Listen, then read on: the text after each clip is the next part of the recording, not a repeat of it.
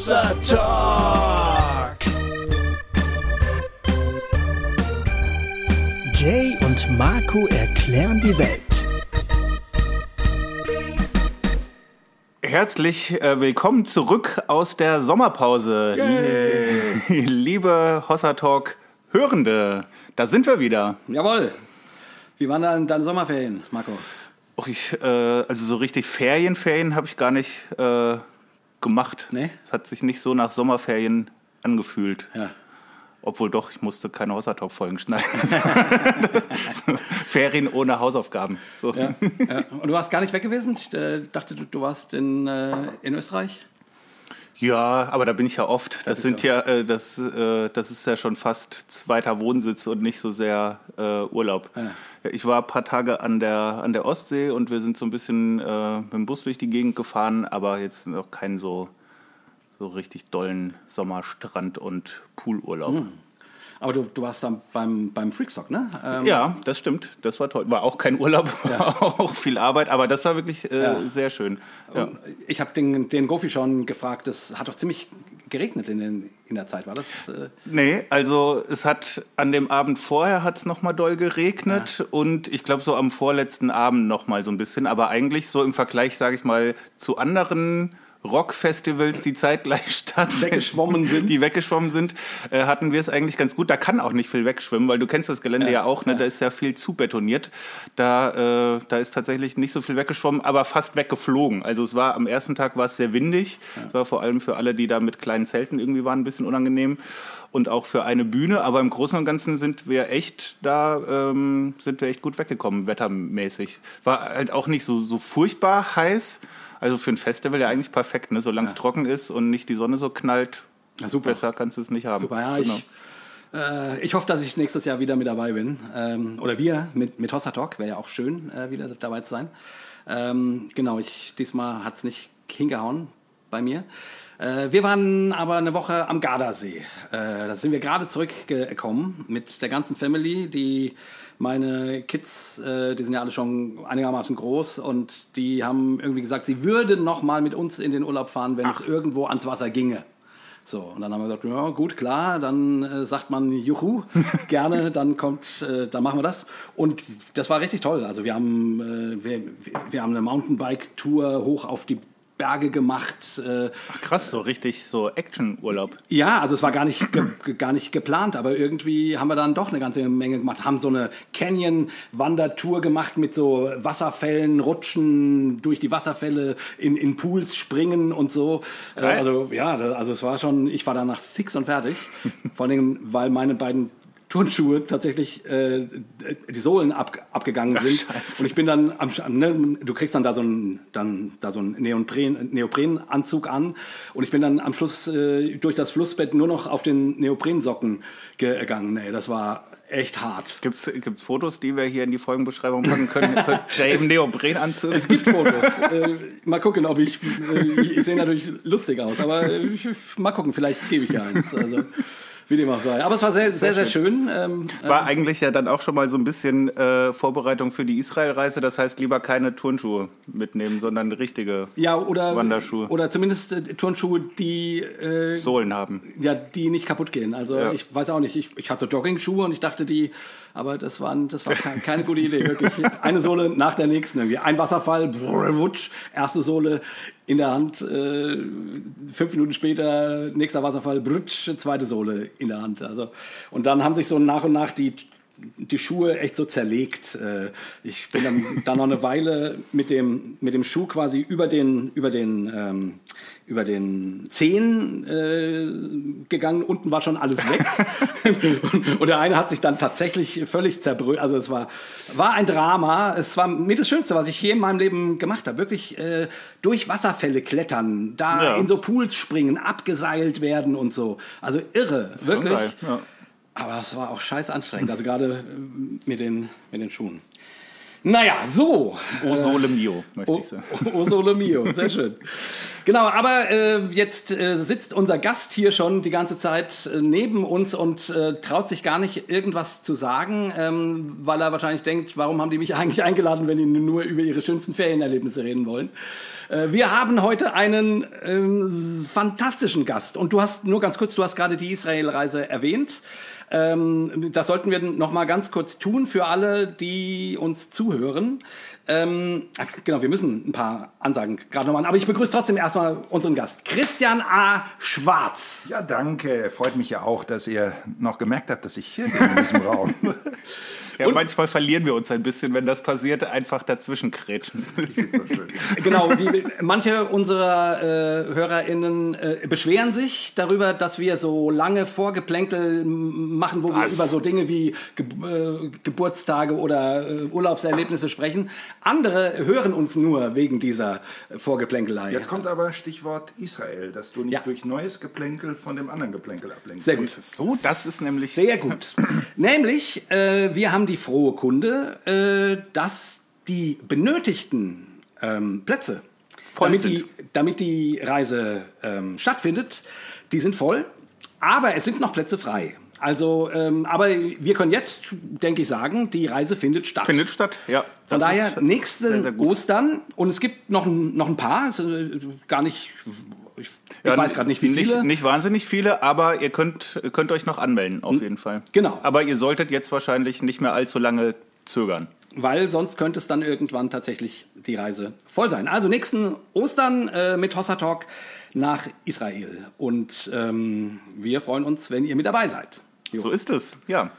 Jo. Und dann äh, wollte ich noch ganz kurz sagen, ich habe ja vor den Ferien angekündigt, dass ich, äh, dass ich, dass ich Coaching anbiete. Ähm, da kamen super viele Rückmeldungen. Vielen, vielen, vielen, vielen Dank. Äh, ich, äh, die Plätze sind quasi voll, die ich mache. Ah, fantastisch. Kann. Ja. Freut mich sehr. Ja, ich, äh, wenn jetzt noch jemand sagt, oh, da hätte ich ja auch gerne, dann kannst du dich gerne noch mal melden. Ich, ich, äh, ich schreibe dich auf die Warteliste, entweder dann in einem Jahr oder vielleicht springen ja auch noch welche ab oder so. Aber erstmal äh, bin ich quasi voll. Also das ist äh, sagenhaft. Vielen Dank für euer Vertrauen und so.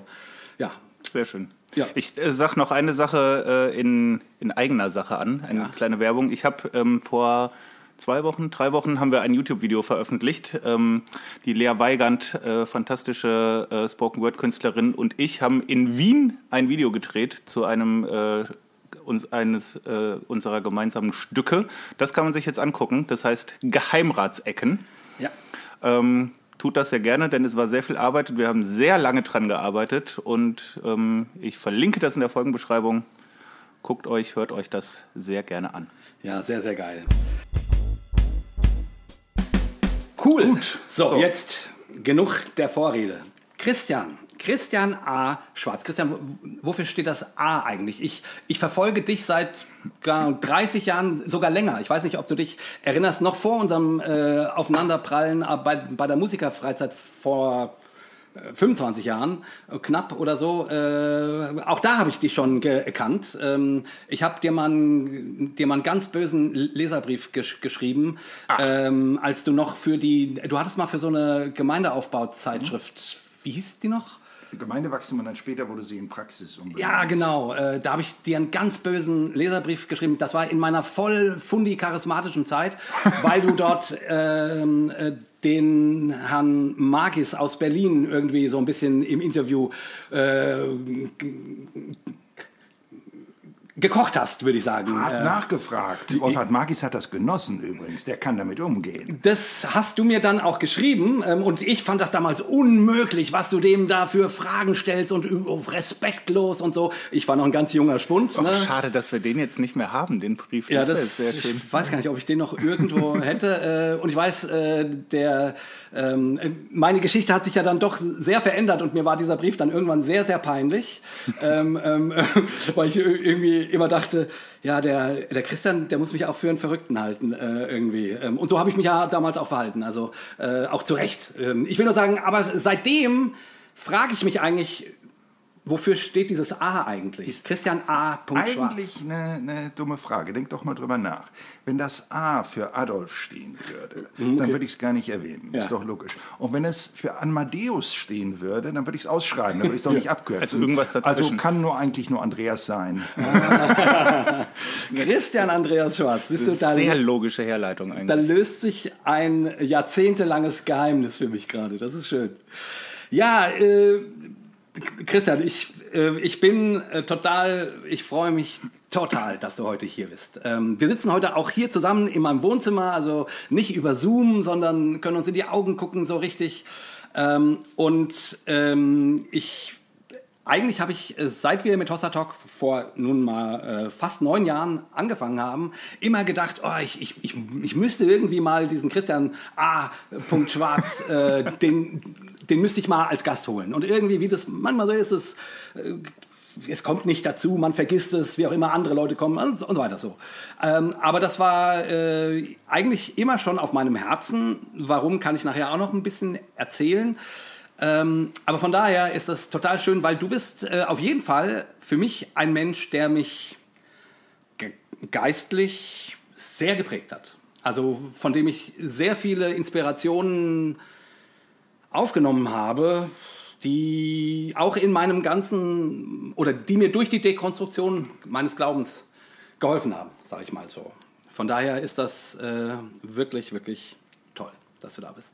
Ja, freut mich ja zu hören, dass schon irgendwie eine, irgendwie eine gemeinsame Geschichte schon da ist hier Ja. in diesem Raum, auch wenn bei mir vieles, also an diesem Brief kann ich mich gar nicht mehr erinnern, natürlich über. Wolfhard Magis, äh, bei mir so angekommen sein. Aber an das Interview er erinnerst du dich noch Ja, das, das kann ich mich gut dran erinnern, ja, ja, ja. ja.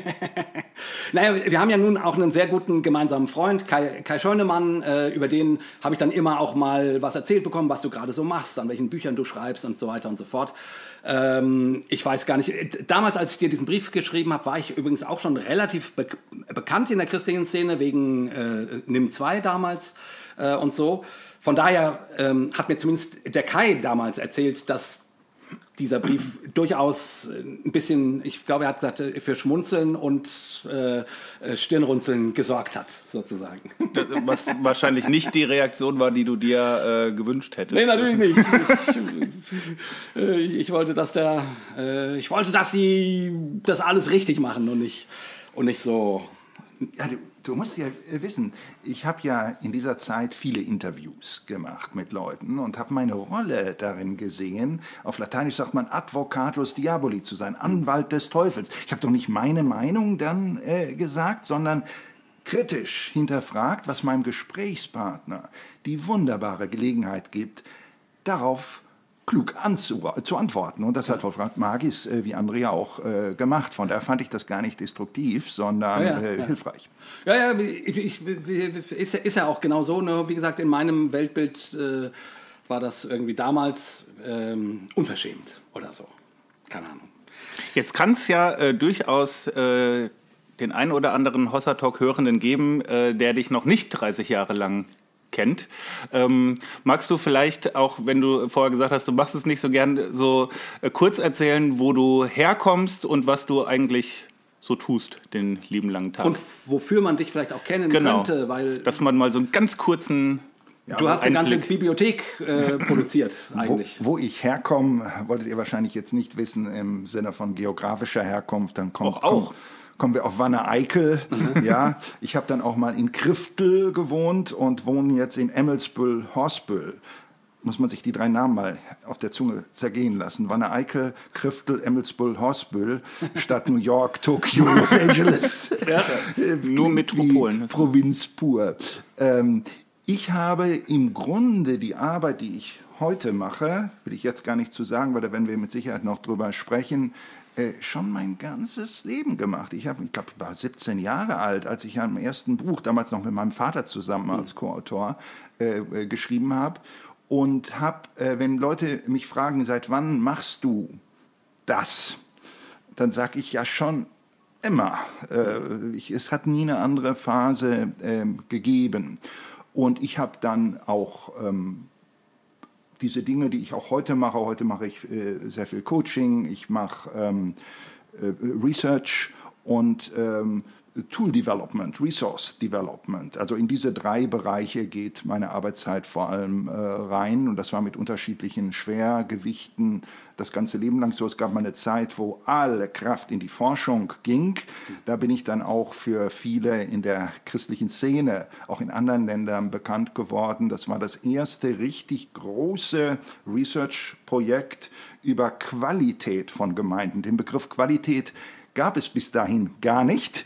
Oder das war das, der schwammigste Begriff überhaupt. Also wenn eine Gemeinde nicht gewachsen ist, dann hat sie in der Regel gesagt, ja, aber wir haben eine hohe Qualität. Konnte ja keiner überprüfen. Das sagt heute keiner mehr. So, also das ist out, so kann man nicht mehr reden. Das lässt sich natürlich untersuchen und so. Und ähm, das hat etliche Jahre äh, meines Lebens in Anspruch genommen, wo immer die Frage hinterstand, äh, wie geschehen die Dinge wirklich. Hier hat vielleicht Yonggi Cho irgendwas erzählt, seinem Freund Peter Wagner, aber stimmt das auch? Sind das universell gültige Prinzipien oder sind das Anekdoten, die man weiter äh, sagt? Das hat mich immer sehr äh, bewegt. So, und seit etlicher Zeit wohnen wir als Familie, wir sind damals hingezogen, da war das erste Kind gerade da nach Nordfriesland an die dänische äh, Grenze. Mittlerweile sind natürlich die Kinder längst, längst, längst außer Haus. Ähm, aber ich wohne hier wirklich in, ein, in, der, in der Einöde. Äh, aus allen, äh, in alle vier Himmelsrichtungen kannst du aus unserem Haus fast den Horizont sehen. Einer der Horizonte ist der Nordseedeich. Mhm. Äh, das ist schon verglichen mit Rhein-Main-Gebiet ziemlich extrem. Und ähm, das Ganze wird aber dadurch aufgefangen, sonst kann man sagen, entwickelt man da nicht irgendwie ein Schmalspurdenken. Ich habe und hatte immer mein Leben lang, das ist auch immer stärker erweitert worden und die neuen Medienmöglichkeiten haben das auch befördert, immer zu tun gehabt mit anderen Ländern, anderen Kulturen, anderen Denominationen, anderen Glaubensrichtungen. Das war immer mein Lebenselement, mit dem ich mich auch identifiziere. Das ist nicht so, dass ich sage, ich bin jetzt hier der Deutsche oder der, der Friese, ja, wir gehören hier zu Nordfriesland oder der Wanne Eikler vorher äh, und gucke jetzt staunend auf die Welt, was es da alles gibt, sondern die Welt als Ganzes, universelle Prinzipien, wie wir es dann in unserer Fachsprache nennen, das hat mich immer ähm, äh, bewegt und da war ich immer hinterher. Wenn mich also heute, wenn wir jetzt diesen Podcast machen würden in einem anderen Land, zum Beispiel in Amerika, und die Leute würden mich einführen als, als Deutschen, würde ich mhm. geradezu nicht widersprechen. Das stimmt ja, dass ich einen deutschen Passport habe, aber ich könnte genauso gut einen belgischen oder einen indonesischen haben. Das würde keine Auswirkung auf die Arbeit haben. Mhm. Wirklich nicht. Das ist überhaupt nicht mein Ding. Das ist kein typisch deutscher Ansatz, den wir hier reinbringen, sondern das aufrichtige Lernen, wie geschieht das wirklich in allen Teilen der Welt? Also wenn ich Bücher zum Thema Gemeindeentwicklung schreibe, denke ich genauso an deutsche Gemeinden wie an belgische und russische und chinesische in, in gleicher Weise und spiele das auf diese Weise durch. Da ist nicht ein amerikanisches oder ein deutsches, in meinem Fall Modell, wo wir sagen, das hat bei uns gut funktioniert und jetzt machen wir ein Franchising auf wie McDonald's und exportieren das bis an die Grenzen der Welt, sondern wir wollten immer oder ich wollte immer, immer stimmt nicht ganz, musste auch erstmal dahin kommen, lernen aus allen Teilen der Welt und das so synthetisieren, dass wiederum alle davon lernen können. Hm. Genau, du, du, du hast ein Institut oder so? Äh, äh, oder ist es eine Firma? Nee, es ist ein Institut. Nenn es, wie, wie du es äh, willst. Wir haben auch viele äh, verschiedene Namen und auch Rechtsformen dafür gehabt. Im Grunde ist es von der Essenz ein Netzwerk in, in äh, rund 70 Ländern, wo es jeweils Partner gibt für natürliche Gemeindeentwicklung, mit dem wir auch äh, eine kleine vertragliche Vereinbarung haben, aber im Grunde ist es Netzwerk. Die Leute sind frei. Meine einzige Autorität, die ich in diesem Netzwerk habe, als jemand, der dort federführend für zuständig ist, die einzige Autorität, die ich habe, ist, ob es in den Köpfen und Herzen der Leute Sinn macht. Dann machen sie auch das was ich sage. Wenn es bei Ihnen keinen Sinn macht, machen Sie es natürlich nicht. Und ich sage, das wäre auch krank, wenn du es machen würdest, nur weil ich sage. Das will ich doch nicht. Da ja. würde ich mich doch bestraft fühlen. Also da ist keine große wenn man so will, keine, keine juristische, formale Autorität in dieser Leitung dahinter. Das sind nicht meine Angestellten. Man, die müssen sich auch selbst finanzieren. Mhm. Äh, äh, sind ja old and ugly enough, würde ich auf Englisch sagen, um das hinzukriegen. Warum soll ich da noch ähm, äh, Arbeitsmonate reinstecken. Ähm, aber äh, das, wir hatten das mal genannt, Institut für natürliche Gemeindeentwicklung. Genau, äh, den im Begriff Deutschen. Wir haben den, äh, waren sie so stolz, haben uns das auch äh, nicht schützen lassen. Wie sagt man, man muss es ja in Deutschland dann beantragen mit Institut, darf sich nicht jeder nennen, nur ein Beerdigungsinstitut, was ja gar kein Institut ist, darf sich sonst so nennen, sonst musst du wissenschaftlich das unter Beweis stellen. Und das haben wir alles gemacht. Und irgendwann, als das alles durch war, habe ich gesagt, komm, wir brauchen diesen Begriff gar nicht. Nenn das Ganze einfach NCD und es ist ein Netzwerk. Period. Das ist doch auch viel glaubwürdiger, als wir mit irgendwelchen hochtrabenden Namen hier ankommen. Bei Institut haben die Leute immer gedacht, wir hätten so ein Hochhaus, äh, sechs Stockwerke und mhm. überall sitzen die Sekretärinnen und, und tippen da und rennen da rum. Und wenn uns dann Leute aus anderen Ländern besucht haben, haben in Emmelsbüll, Nordfriesland, dann haben sie sich wirklich gewundert, ob wir wirklich schon Elektrizität dort haben und fließend Wasser und genau. dergleichen mehr. Weil die Leute aus anderen Ländern, die kamen ja meistens aus den Hauptstädten der Länder. Mexico City, Jakarta, Indonesien und so. Natürlich waren die alle entwickelter ja. als jetzt unser Emmelsbüll Hospel, äh, sodass das immer eine schöne, eine schöne Kontrastwirkung war. Aber es ist, äh, das ist wahrscheinlich auch der Hintergrund deiner Frage, für mich auch für die Arbeit ein wichtiges Prinzip, dass wir vorleben wollen, was wir auch lehren, nämlich nicht durch institutionelle Pracht Leute beeindrucken wollen durch Machtstrukturen äh, oder dergleichen mehr, durch, durch, durch Geld, viel Geld, was umgesetzt wird, sondern am Ende müssen Früchte dabei herauskommen. Und die müssen auch gemessen werden. Die kann man zählen, die kann man, unsere ganze, unser Instrumentarium ist ja darauf ausgerichtet, auch Früchte zu äh, sehen. Und das ist etwas, was mir den letzten Kick gibt. Da freue ich mich, deswegen ich Halleluja drüber. Die anderen Sachen sind nur Mittel zum Zweck. Und also ihr macht da ja, also ihr macht Gemeindeerforschung und Gemeindeberatung und im Grunde, so wie ich dich kenne, aber nicht nur auf einer, äh, auf einer großen Ebene eine ganze Gemeinde, sondern du arbeitest ja auch viel mit, mit Einzelpersonen sozusagen, ne? Coaching oder eben auch ähm, ähm, so du das, was du an Gedanken hast und weitergibst, das sind, das sind oft ganz äh, ja, persönliche Dinge, die, die, also die, die man, also die der Einzelne anwenden kann, sozusagen.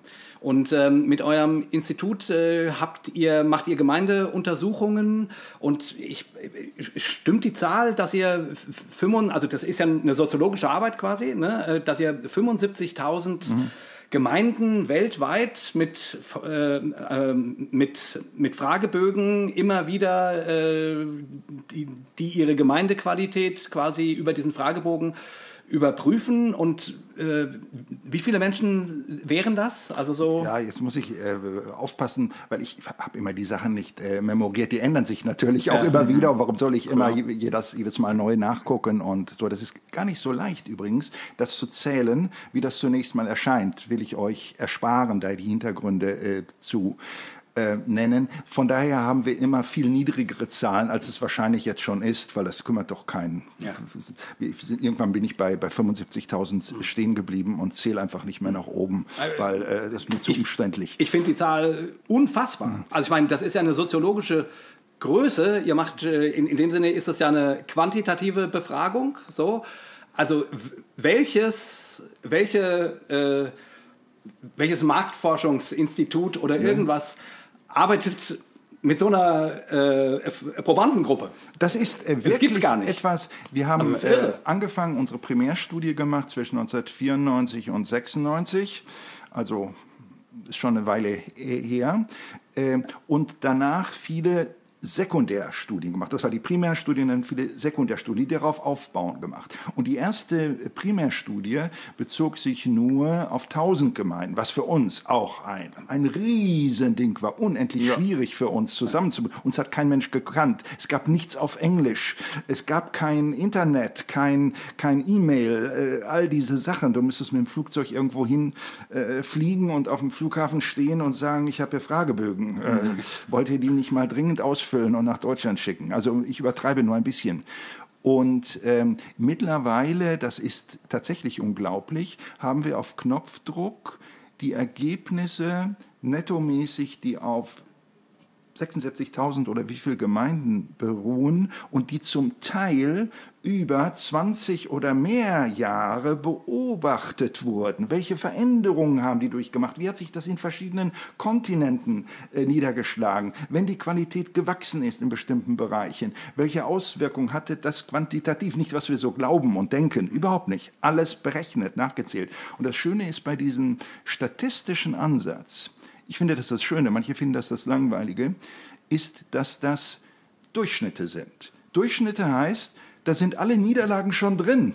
Die sind schon eingerechnet, Ja. die ganzen Failures. Wenn ich Erfolgsgeschichte, da wollen mich Leute immer äh, zu drängen, du musst mal ein Buch schreiben, 100 Erfolgsgeschichten, wäre ein leichtes.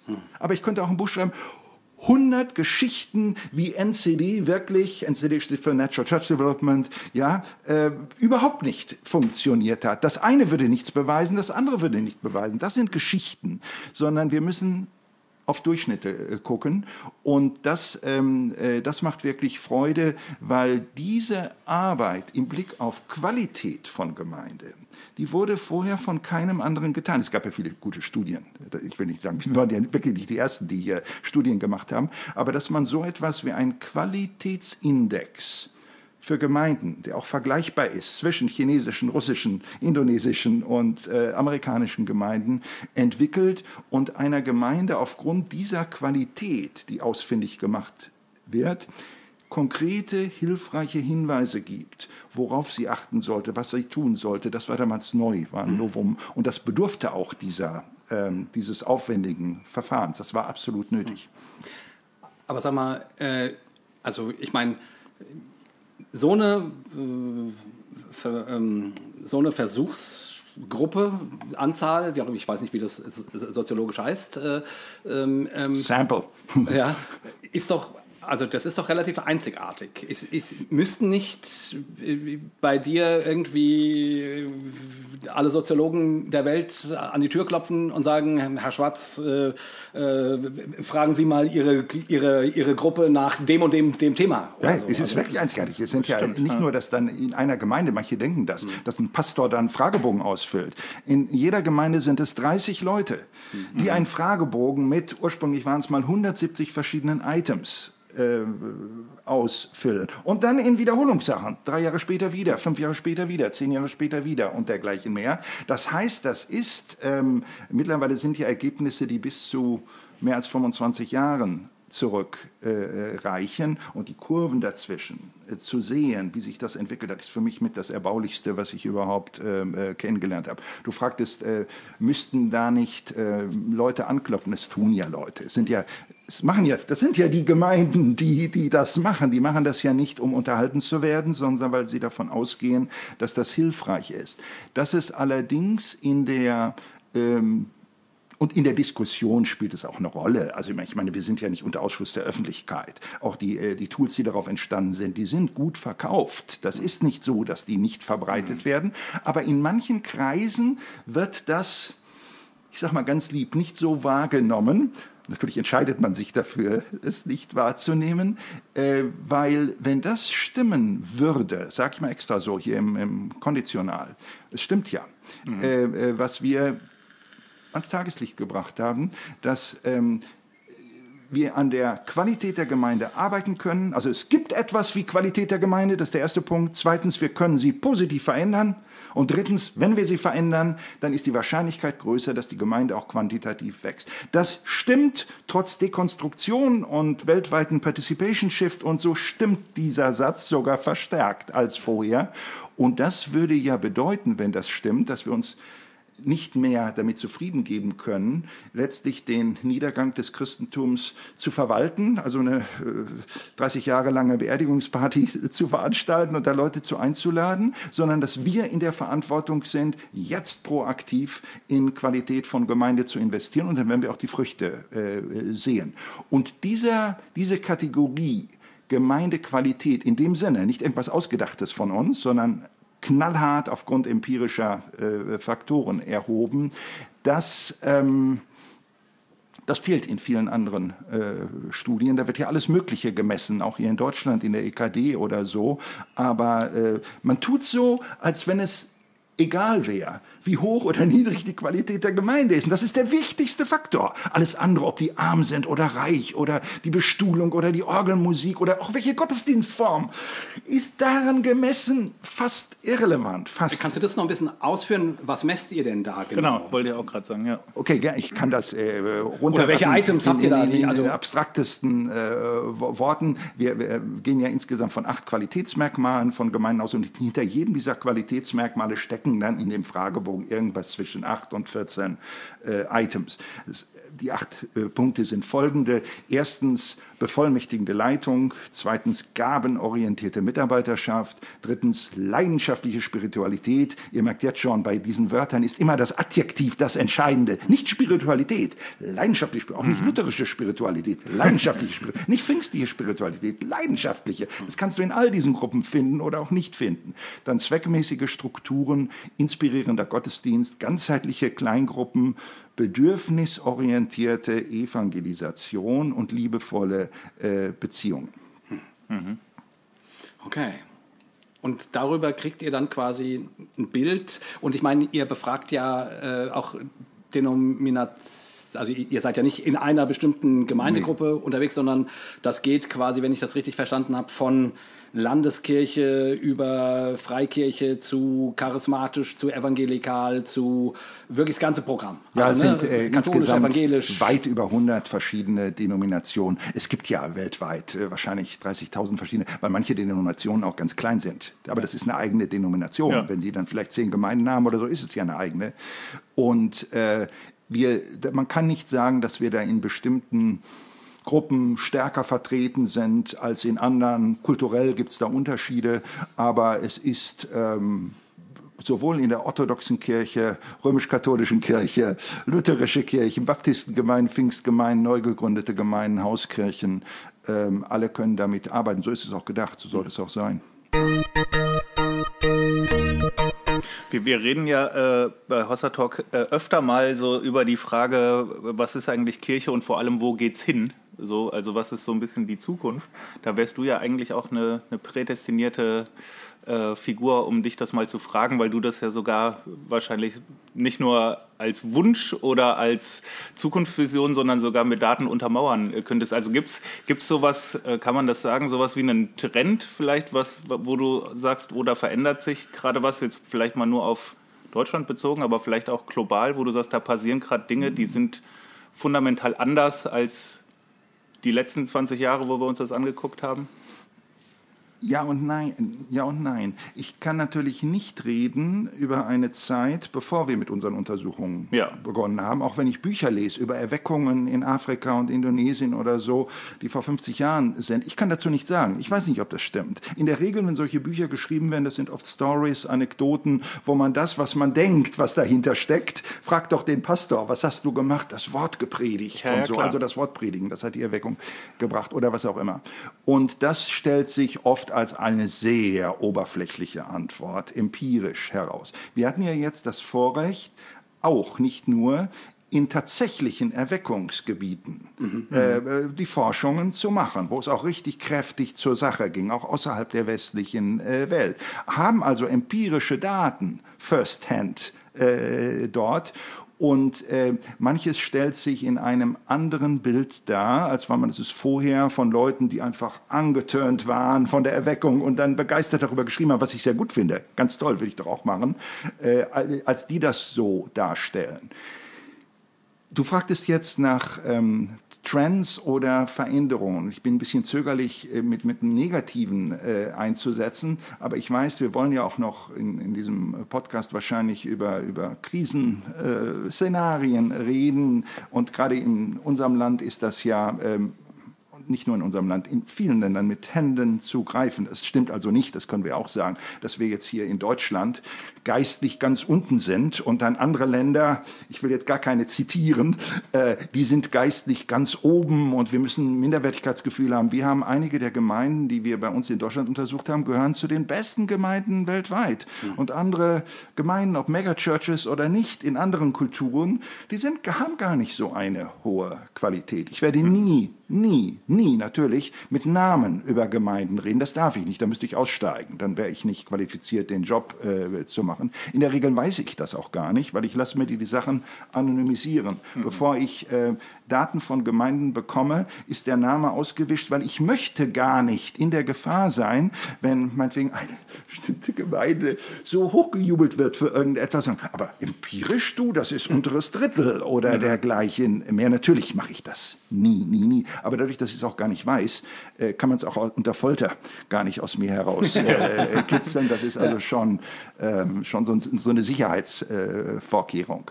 Ähm, was ich sagen will, ist dies, was wir derzeit erleben, weltweit, dass es einen, wir nennen das jetzt auf Englisch Participation Shift hm. gibt. Äh, die Dinge, die vor ähm, acht Jahren, zehn Jahren, zwölf Jahren noch funktioniert haben, so jung ist das also. Ich rede jetzt nicht über die 60er Jahre oder über die Nachkriegszeit und dergleichen mehr, es wäre auch spannend darüber zu reden.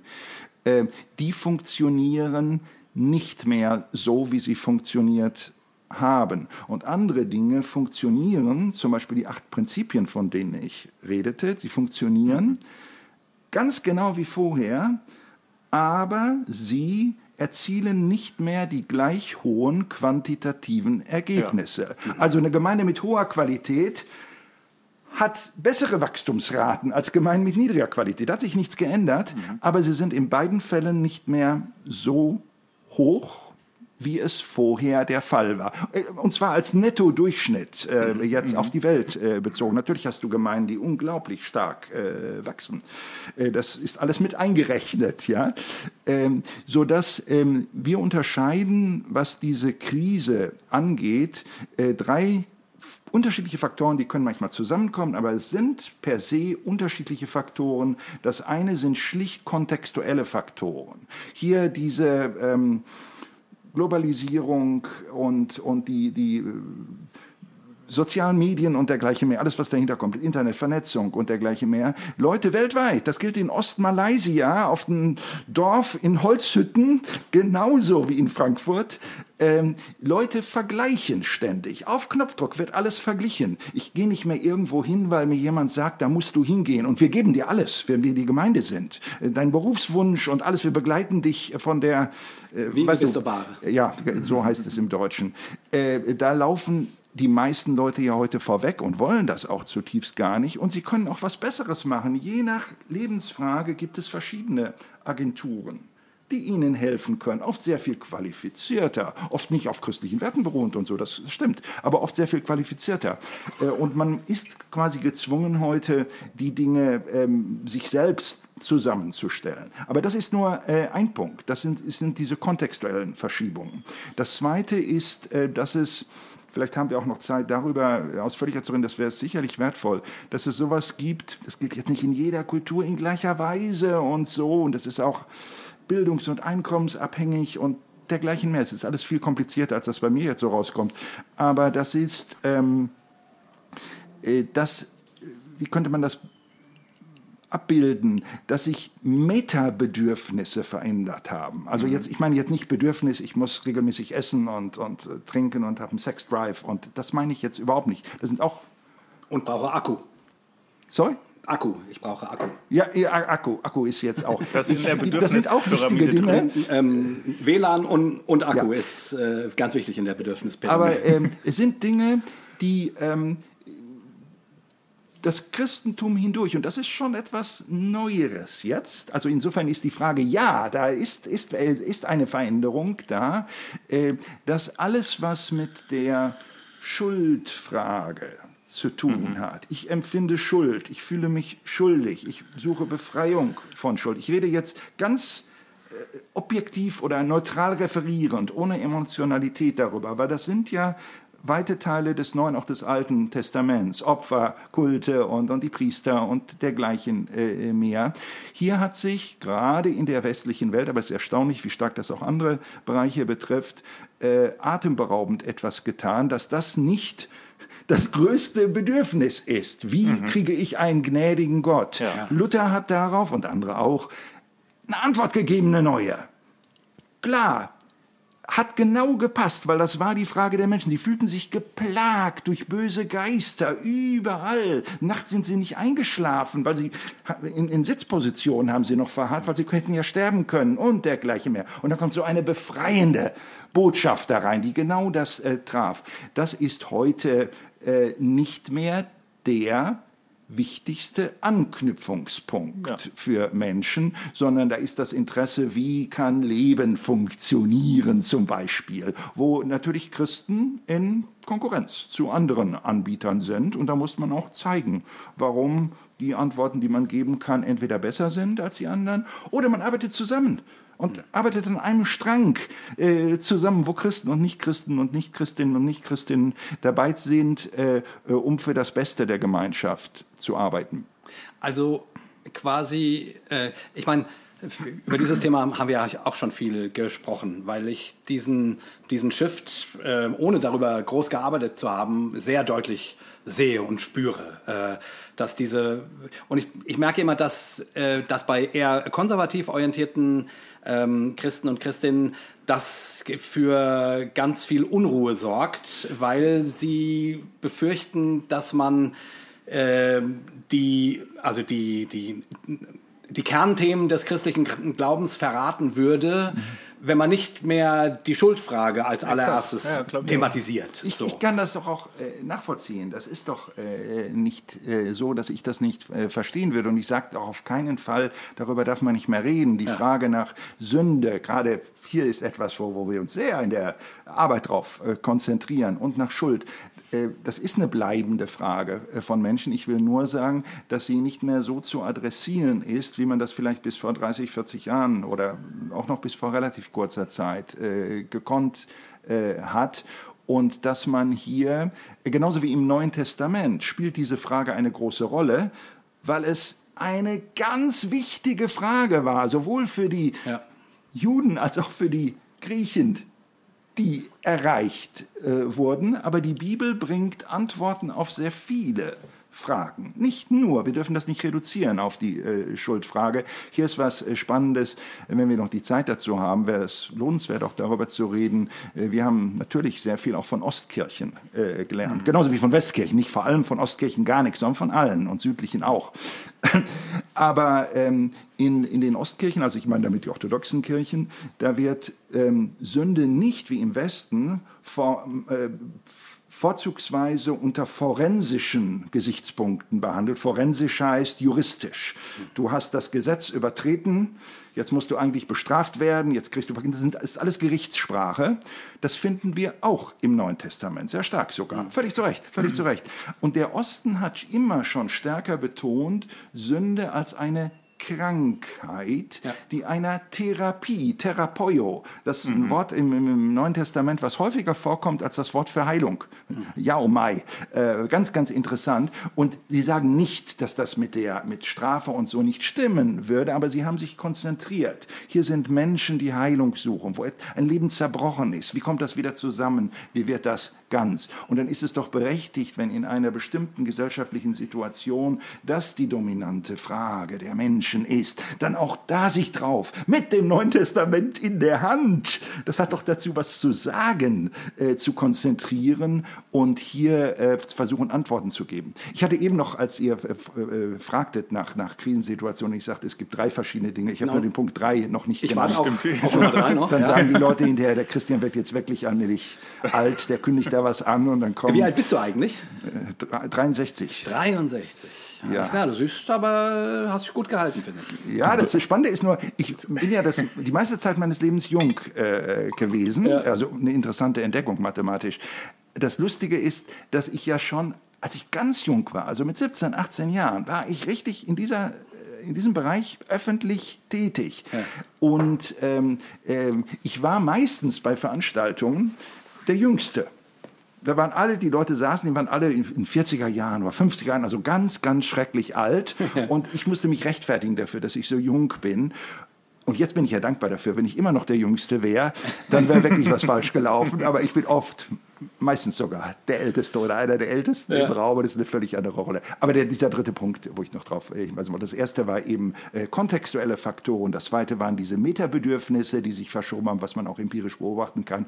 Und das dritte, und das dürfen wir nicht verwechseln mit den anderen, sind hausgemachte Probleme. Das dürfen wir nicht. Das andere kann man sagen, das kommt schicksalhaft. Das ist einfach da. Wir müssen Antworten finden. Und mit hausgemachten Problemen meine ich, dass wir versäumen, an der Qualität der Gemeinde, in dem Sinne, wie ich es vorhin erzählt habe, zu arbeiten oder sogar es rechtfertigen, warum wir das gar nicht müssen und dergleichen mehr. Das sind Probleme, die wir Christen uns selber schaffen. Da sollen wir uns weder bei Gott äh, äh, beschweren noch bei der bösen Welt, sondern das sind hausgemachte Probleme. Gemeinden mit niedriger oder sehr niedriger Qualität können in der Welt so gut wie nichts bewirken. Sie erreichen auch keine äh, Leute. Und das ist ein Bereich, wo man direkt dran arbeiten kann. Deswegen konzentrieren wir uns auch darauf. Äh, ich kann doch den Kontext einer äh, Gesellschaft, kann ich zwar auch verändern nach 30 Jahren wenn du erfolgreich arbeitest. Aber ähm, ich muss den Kontext erstmal so annehmen, wie er ist und das Beste mhm. in diesem Rahmen machen. Und dann auf die Dinge, dass wir uns auf die Dinge konzentrieren, die wir verändern können. Und die Qualität der Gemeinde, die können wir verändern, das geht, das ist nicht einfach, aber das lohnt sich und wo wir das tun, äh, sieht man auch die entsprechende Frucht. Ich würde trotzdem gerne sozusagen ein, ein, äh, ein weiteres Themenfeld aufmachen, was auch so ein bisschen persönlicher wird. Ähm, weil äh, an diesem Punkt äh, ich auch eine durchaus, also ähm, ähm, ich habe das vorhin kurz angedeutet, damit meine ich jetzt nicht diesen Brief, diesen Leserbrief, den ich damals äh, entrüstet geschrieben habe, sondern keine Ahnung, 10, 15 Jahre später äh, sind wir uns begegnet auf einer Musikerfreizeit, die einmal im Jahr stattfindet, früher in Nordhelle. Da warst du als Referent da und, ähm, und es, es ist nicht zu viel gesagt, deine Vorträge dort haben mir geistlich das Leben gerettet. Also zumindest äh, für den Moment, aber dann eben auch perspektivisch mir einen Gedanken an die Hand gegeben, den ich noch nie gedacht hatte ähm, und der mir eine ganze Welt aufgemacht hat, die mich seitdem begleitet. Manche Leute wundern sich ja immer, dass ich die Trinität so liebe und so, äh, keine Ahnung, ich war irgendwann mal in einem anderen Podcast äh, zu Was? Gast und, äh, und ähm, beim Jason, glaube ich. Und, und der Jason fragt, ja Jay, du bist ja auch ein Zweifler und so. Äh, was sind denn Gründe, warum du an Gott glaubst? Und dann sagte ich, ja, zum Beispiel die Trinität. Und der, der hat mich angeguckt mit, mit, mit Augen, die, die, die äh, was? Wie, wieso denn das? Ja, die Dreieinigkeit, die finde ich so faszinierend. Äh, das ist einer der Dinge und, und, und das Gottesbild, was sich aus der Trinität erschließt und praktisch werden lässt, ist für mich eine der Dinge, die mich ähm, am Glauben hält. Aber ich merke, das äh, irritiert Leute, weil die meisten das eben nur so als so eine Art theologisches Konzept, was man unterschreiben muss, kennen, aber wenig praktischen Be Bezug dazu haben. Lange Rede, kurzer Sinn. Und diesen Gedanken, dass die Trinität nicht einfach nur abzunicken ist, sondern vielleicht etwas mit meiner Spiritualität zu tun haben könnte, etwas mit meiner Art an Gott zu glauben zu tun haben könnte, ähm, ähm, und die auch sozusagen mein, meinen Glauben weitermachen könnte. Äh, diesen Gedanken hast du damals in deinem Vortrag äh, in mich gepflanzt. Ähm, und sorry für die lange Rede, aber ich will das irgendwie so kurz erzählen, weil das einfach für mich äh, nee, ist ja hochsignifikant. Eine, eine wirklich wichtige Sache war. Ich war damals in, einer, äh, in meiner ersten großen Glaubenskrise, äh, gerade Gemeindecrash miterlebt und äh, meine Frage war, und ich kam mit dieser Enge, die ich christlicherseits erlebt habe, irgendwie nicht mehr zu Rande. Und ich habe irgendwie gedacht, ja, da, darf man denn keine kritischen Fragen stellen hier? Warum darf man nicht nachdenken? Warum, warum muss ich alles immer so machen, wie ihr das da vorne macht und so? Und das war alles so, äh, also es wurde ausgegeben, so und so läuft das hier. Äh, Lobpreis machen, darin begegnest du Jesus. Und ich habe gedacht, ich begegne bei diesem fucking Lobpreis nicht Jesus. Ich, ich, ich krieg das nicht hin. So, und ich bin daran eben sehr gescheitert und so weiter.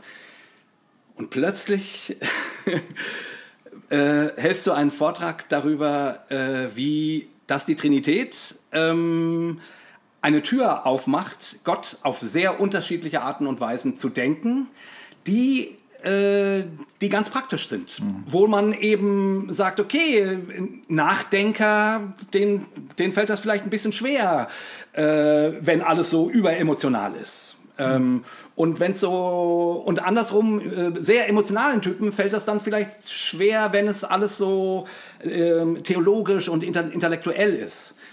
Aber äh, ich meine, das weiß man ja irgendwie alles. Aber du hast das mit dem Gottesbild in Verbindung mhm. gebracht. Nämlich sozusagen diese drei Personen, also ich rede jetzt über das, worüber du nachher nicht reden kannst, weil darüber reden wir dann noch später, warum nicht. Aber äh, egal. Nur, ich will sozusagen diesen Punkt bringen, also aus meiner Perspektive. Auf jeden Fall, ähm, ähm, ähm, und, und du hast das eben auch verknüpft mit den drei christlichen Richtungen, die es so gibt, äh, evangelikal, charismatisch, liberal. Und du hast das nicht gegeneinander ausgespielt, sondern du hast gesagt, ja, die stehen im Grunde äh, einer der äh, Offenbarungen der Trinität steht jede dieser Gruppe näher, äh, äh einer dieser drei ähm, Ausdrücken der Trinität. Ähm, aber wie in der Trinität, wo, wo, wo das auch zusammen gedacht werden sollte, muss eigentlich von der Trinitätslehre, von dem Gottesgedanken. Es ist ja ein Gott und keine drei. Mhm dürfen wir das auch komplementär denken, mhm. miteinander denken und müssen gar nicht unbedingt äh, immer in den, in, den, in den Konflikt gehen und sagen, ihr seid aber falsch, sondern eher fragen, ja, was kann ich denn von euch vielleicht lernen? So, und also ich reiß das jetzt alles nur so holzschnittartig an, aber das war, das war für mich wirklich, das hatte ich in, wie lange war ich damals Christ? Keine Ahnung, äh, 20 Jahren Christ sein oder so, noch nie gehört. Ähm, und das hat eine Tür aufgemacht und, und, und, und seitdem hat mich dieser Gedanke auch nicht mehr verlassen. Seitdem habe ich ganz viel über, über Trinität nachgedacht, über Spiritualität nachgedacht, darüber, wie das denn so ähm, lebbar ist. Lange Rede, kurzer Sinn. So, äh, ihr habt ein, eine Typologie entwickelt, die auf diesem Gedanken fußt, den ich gerade versucht habe äh, zu erklären. Äh, von neun Typen die sozusagen, wo immer drei äh, quasi zu eher zu einer Person der oder, oder, einem der personalen Ausdrucke der, der Dreieinigkeit gehören, Vater, Sohn, Heiliger Geist.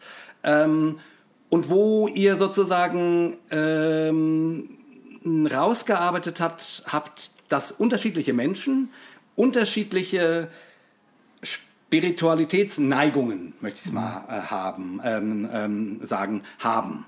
Also einen, einen unterschiedlichen Weg, äh, wie sie Gott am einfachsten begegnen können. Weil sie sozusagen von ihrer Persönlichkeit, wie auch immer, äh, Sozialisation, was auch immer, eher, keine Ahnung, Jesus-Typen sind oder äh, Gott-Vater-Typen sind oder äh, Gott-Heiliger Geist-Typen sind. So. Und, ähm, und das finde ich total spannend, weil das, worunter ich immer wieder leide, ist, dass egal in welche Richtung man guckt, ob e-, evangelikal, charismatisch oder liberal, die haben alle ihre Steckenpferde und die verengen sich so. Und wenn du dann da drinnen steckst und du passt da aber gar nicht rein, so ging es mir ja damals, denkst du, scheiße, ich, ich, ich krieg, ich, euren Draht zu Gott kriege ich nicht hin. So, erzähl uns doch, doch, doch noch mal ein bisschen was äh, über diese Typologie. Ähm, was für neuen Typen sind das? Wie seid ihr da drauf gekommen? Ähm, wie, wie arbeitet ihr, ihr damit?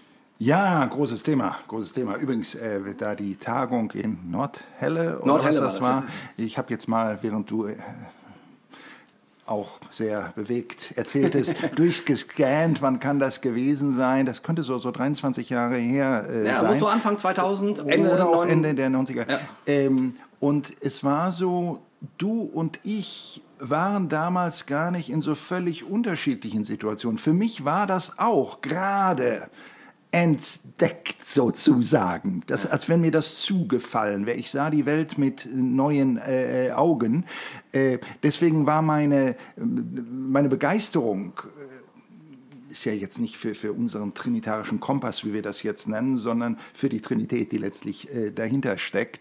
Die äh, war damals immens gewachsen, dass ich auf einmal ahnte, dass das so Grundlage werden kann für das, was auch wir zu tun, was wir beizutragen haben. Das war ja doch die Krux mit dem, was wir als klassische Trinitätslehre kennen. Gott ist eine Substanz und drei Personen und das müssen wir glauben und das ist dann gerade das Geheimnis des Glaubens. Ähm, äh, ja, so als wenn Jesus vor uns sich hingestellt hätte und gesagt hätte, ihr müsst sehen, äh, dass ich bin nur einer von dreien und äh, wir sind drei Personen und es ist eine Substanz und ich bin ungetrennt und ungemischt und äh, du weißt was, ich rede natürlich jetzt Unsinn, diese theologischen Formulierungen haben schon ihren Sinn. Das ist ja jetzt wirklich primitiv jetzt, ein bisschen, was ich mache.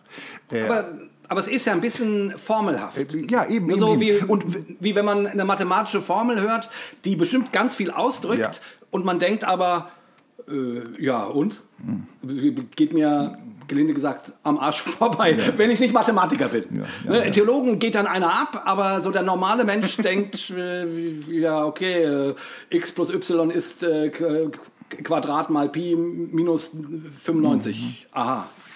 Also, Was das für eine Formel jetzt war. Für ja, keine Ahnung, die habe ich mir gerade ausgedacht. Also. Jay, als ähm, wir uns damals vermutlich das erste Mal auch begegnet sind mit Ja. Hand zu Hand, ich glaube, wir haben auch ein bisschen geplaudert beim Ja. Wein oder so. Äh, ähm, irgendwas kommt hoch. Mittlerweile ist auch der Brief schon wieder da. Ja, ist er da? Äh, zu, zu was Magis. Lustig. Dauert manchmal ein bisschen länger bei mir. Ähm, wir haben ja damals schon äh, unseren, diesen Kontakt äh, äh, gehabt. Damals war aber für mich dieses trinitarische Konzept, dass ich hatte nicht viele Vorträge dazu vorher gehalten. Das war wirklich für diese Tagung auch frisch, ja? erarbeitet. Und ähm, ich hatte das erarbeitet, nicht direkt alles für diese Tagung. Da war auch schon mal was voriges. Ich, hab das, ich bin nicht gut über die Vergangenheit, das alles chronologisch da hintereinander zu kriegen. Interessiert mich auch eigentlich viel zu wenig. Aber ähm, ähm, es war ähm, etwas, wo ich damals noch nicht wusste, welche Konsequenzen das für mein eigenes Leben haben würde, auch für unsere Arbeit. Ich, es war einfach nur, dass ich merkte, es ist wichtig, es ist was Grundlegendes. Und jetzt durch, indem du es mit anderen sharest und durch Trial and Error, wird das vertieft. Und das ist tatsächlich das grundlegende Paradigma geworden, auch hinter unserer Arbeit, hinter natürlicher Gemeindeentwicklung. Das ist die, die theologische Grundlage. Und das ist, und das ist jetzt der Punkt bei dem, was du erzählt hast, äh, das ist das praktischst mögliche Instrument, das wir einsetzen. Und hier ist ein Unterschied. Wenn du von der klassischen Trinitätslehre hörst, eine Substanz, drei Personen, dann sagen Leute, ja, das ist ganz wichtig und fundamental äh, für mein Leben, weil man das auch so gehört hat. Aber wenn die Frage kommt, was machst du Dienstagnachmittag anders aufgrund dieser Lehre und Mittwochmorgen und Donnerstag und Freitag und vielleicht auch Sonntag, könnte ja auch sein, dass der Tag auch beeinflusst ist, äh, will man ja nicht ausschließen, äh, dann kommt in der Regel nichts oder Ganz nichts genau. Bewegendes. Ganz dann kommen genau. ganz andere Dinge. So, und mit unseren Tools, das ist wirklich spannend, wenn du drauf guckst. Da machst du Dienstagmorgen andere Dinge, Dienstagnachmittag andere Dinge. Du bist ein anderer Mensch. Eine Veränderung hat in dir begonnen, die sich hoffentlich lebenslang äh, fortsetzt. Natürlich nicht linear, sondern durch, durch Brüche und Aufs und Abs äh, hindurch. Und das ist fast das Gegenteil dessen, was Leute von der Trinitätslehre äh, erwarten. Ganz genau. Ähm, äh, okay, du fragtest, wie gehen wir bei sowas vor oder wie ist das Genau, zusammengekommen? jetzt, sag doch mal kurz diese neuen Typen und wie, die, wie ihr die zuordnet und ähm, Ja, ähm, jetzt hätte ich natürlich gerne äh, ein sch- schönes Bild. Ich rede ja, sonst auch immer in Bildern. Ich, ich brauche die Bilder vor allem für mich, weil ich ohne Bilder kaum äh, reden kann. Also wir haben so in ein Kreis, kreisförmig, wie, wie ein Mercedes-Stern da reingesetzt, so mit drei Mercedes-Sternen können sich wahrscheinlich die meisten auch ohne Bild jetzt äh, vorstellen. Und da eine, eine äh, grüne Farbe steht für Gott, Vater, Schöpfungsoffenbarung, eine rote Farbe drin für Jesus, die Heilsoffenbarung und dann äh, die blaue Farbe eben auch, das ist der Heilige Geist. Äh, so. Und äh, das Spannende ist hier, dass wenn man ähm, in, in der Mitte dieses Diagrammes steht das Wort Gott und dann diese drei Begriffe, der Schöpfer, Jesus, der Heilige Geist. Und egal, ob ich auf Jesus gucke, ob ich auf den Schöpfer gucke, ob ich auf den Heiligen Geist gucke, ich sehe immer durch ihn hindurch Gott. Immer dahinter. Also von der, in gewisser Weise stellt sich das Problem gar nicht mit eins und drei und so in der Weise. Ich sehe immer den einen Gott, egal von durch welches Fenster ich schaue. Damit sind nicht alle Probleme äh, ge- gelöst. Nur hier war ein Unterschied, dass äh, die ähm, klassische Trinitätslehre, die geht einer anderen Frage nach, als wir nach, gegangen sind. Sie fragt, wie verhalten sich die drei Personen der Gottheit untereinander? Dazu rede ich überhaupt nicht. Da sage ich nicht, dass irgendwas falsch ist. Ich habe dazu nie etwas gesagt. Sondern wir reden darüber, wie sich, wie wir uns als Menschen zu dem trinitarischen Gott verhalten, über unsere Beziehungen und die Beziehungen von anderen Menschen, nicht nur meine jetzt, äh, Christian Schwarz, ist eine sehr andere Frage. Deswegen haben wir auch sehr andere Antworten gefunden, als die, die man gefunden hat. Wir unterteilen in diesem äh, äh, Paradigma, und das ist ein Beispiel dafür, wie wir immer an solche Fragen drangegangen sind. Es lag bei mir an, über Spiritualität ein neues Buch ähm, zu schreiben, weil diese acht Qualitätsmerkmale, ich hatte mir zum Ziel gesetzt, über jedes auch praktische Arbeitsmittel zu entwickeln und nicht nur den Leuten zu sagen, mach das mal, das ist alles ganz wichtig, sondern auch Hilfsmittel äh, zu geben. Und als es für mich an der Reihe war, hier dann auch für viele Sprachen gleichzeitig etwas zu entwickeln, bin ich einfach so von ausgegangen. Nicht von meinen persönlichen Glaubenserfahrungen, doch unwichtig. Und dass ich in Wanne Eickel geboren bin, äh, soll doch für sowas unwichtig sein. Und wenn ich mit einem bestimmten Glaubensstil positive Erfahrungen habe, ist ja schön. Aber andere haben mit anderen die Erfahrung gemacht. Also ich wollte mich da nicht ins Zentrum setzen.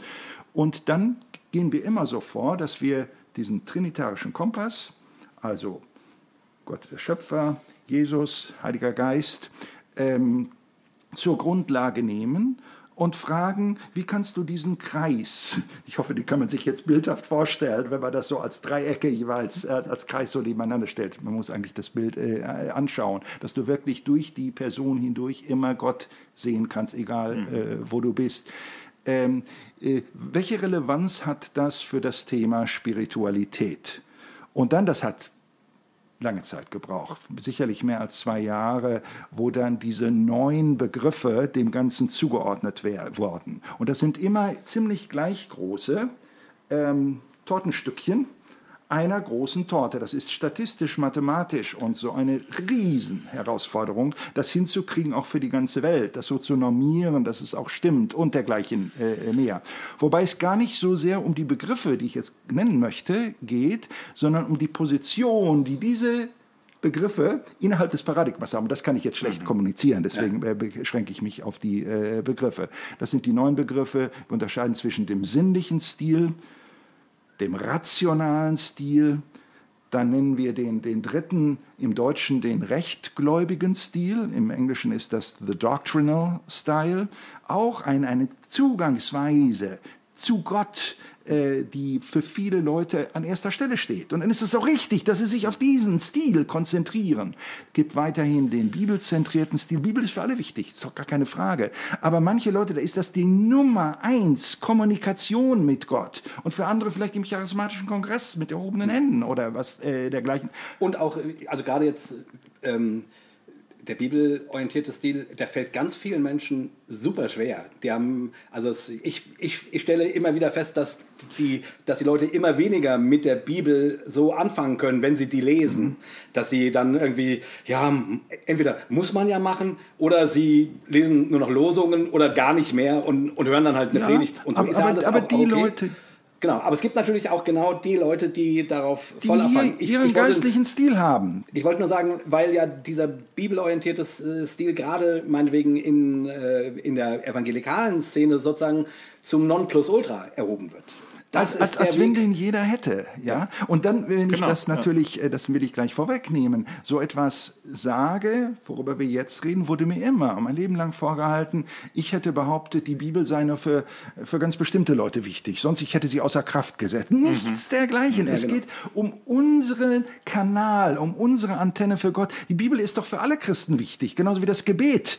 Aber es ist nicht für jeden, zum Beispiel für mich auch nicht, die Nummer eins Sache, das ist nicht, was ich glaube oder welche Theologie ich habe, hat nichts damit zu tun, nichts mit Theologie zu tun, sondern wo ich wirklich merke, ich schlage die Bibel auf und es wird lebendig für mich. Es, ich, ich lebe in der Bibel, die Bibel lebt in mir, ich ziehe alles daraus. Es gibt diese Leute äh, und wunderbar, wenn einer diesen Stil hat. Und für andere ist die Bibel auch sehr wichtig als, als ultimatives Buch dazu, aber sie werden nie diese Begeisterung haben. Und das ist das Normalste der Welt. Das gilt übrigens für alle neuen neuen Stile. Genau. Also wir sind stehen geblieben jetzt bei dem Bibel nennt ihr das eigentlich zentrierten oder orientierten Stil, soll auch egal sein im Deutschen. Dann äh, kommt als nächster der missionarische Stil, im Englischen Sharing-Stil. Ich mag den äh, englischen Begriff an dieser Stelle noch äh, lieber. Mhm. Dann haben wir den asketischen Stil.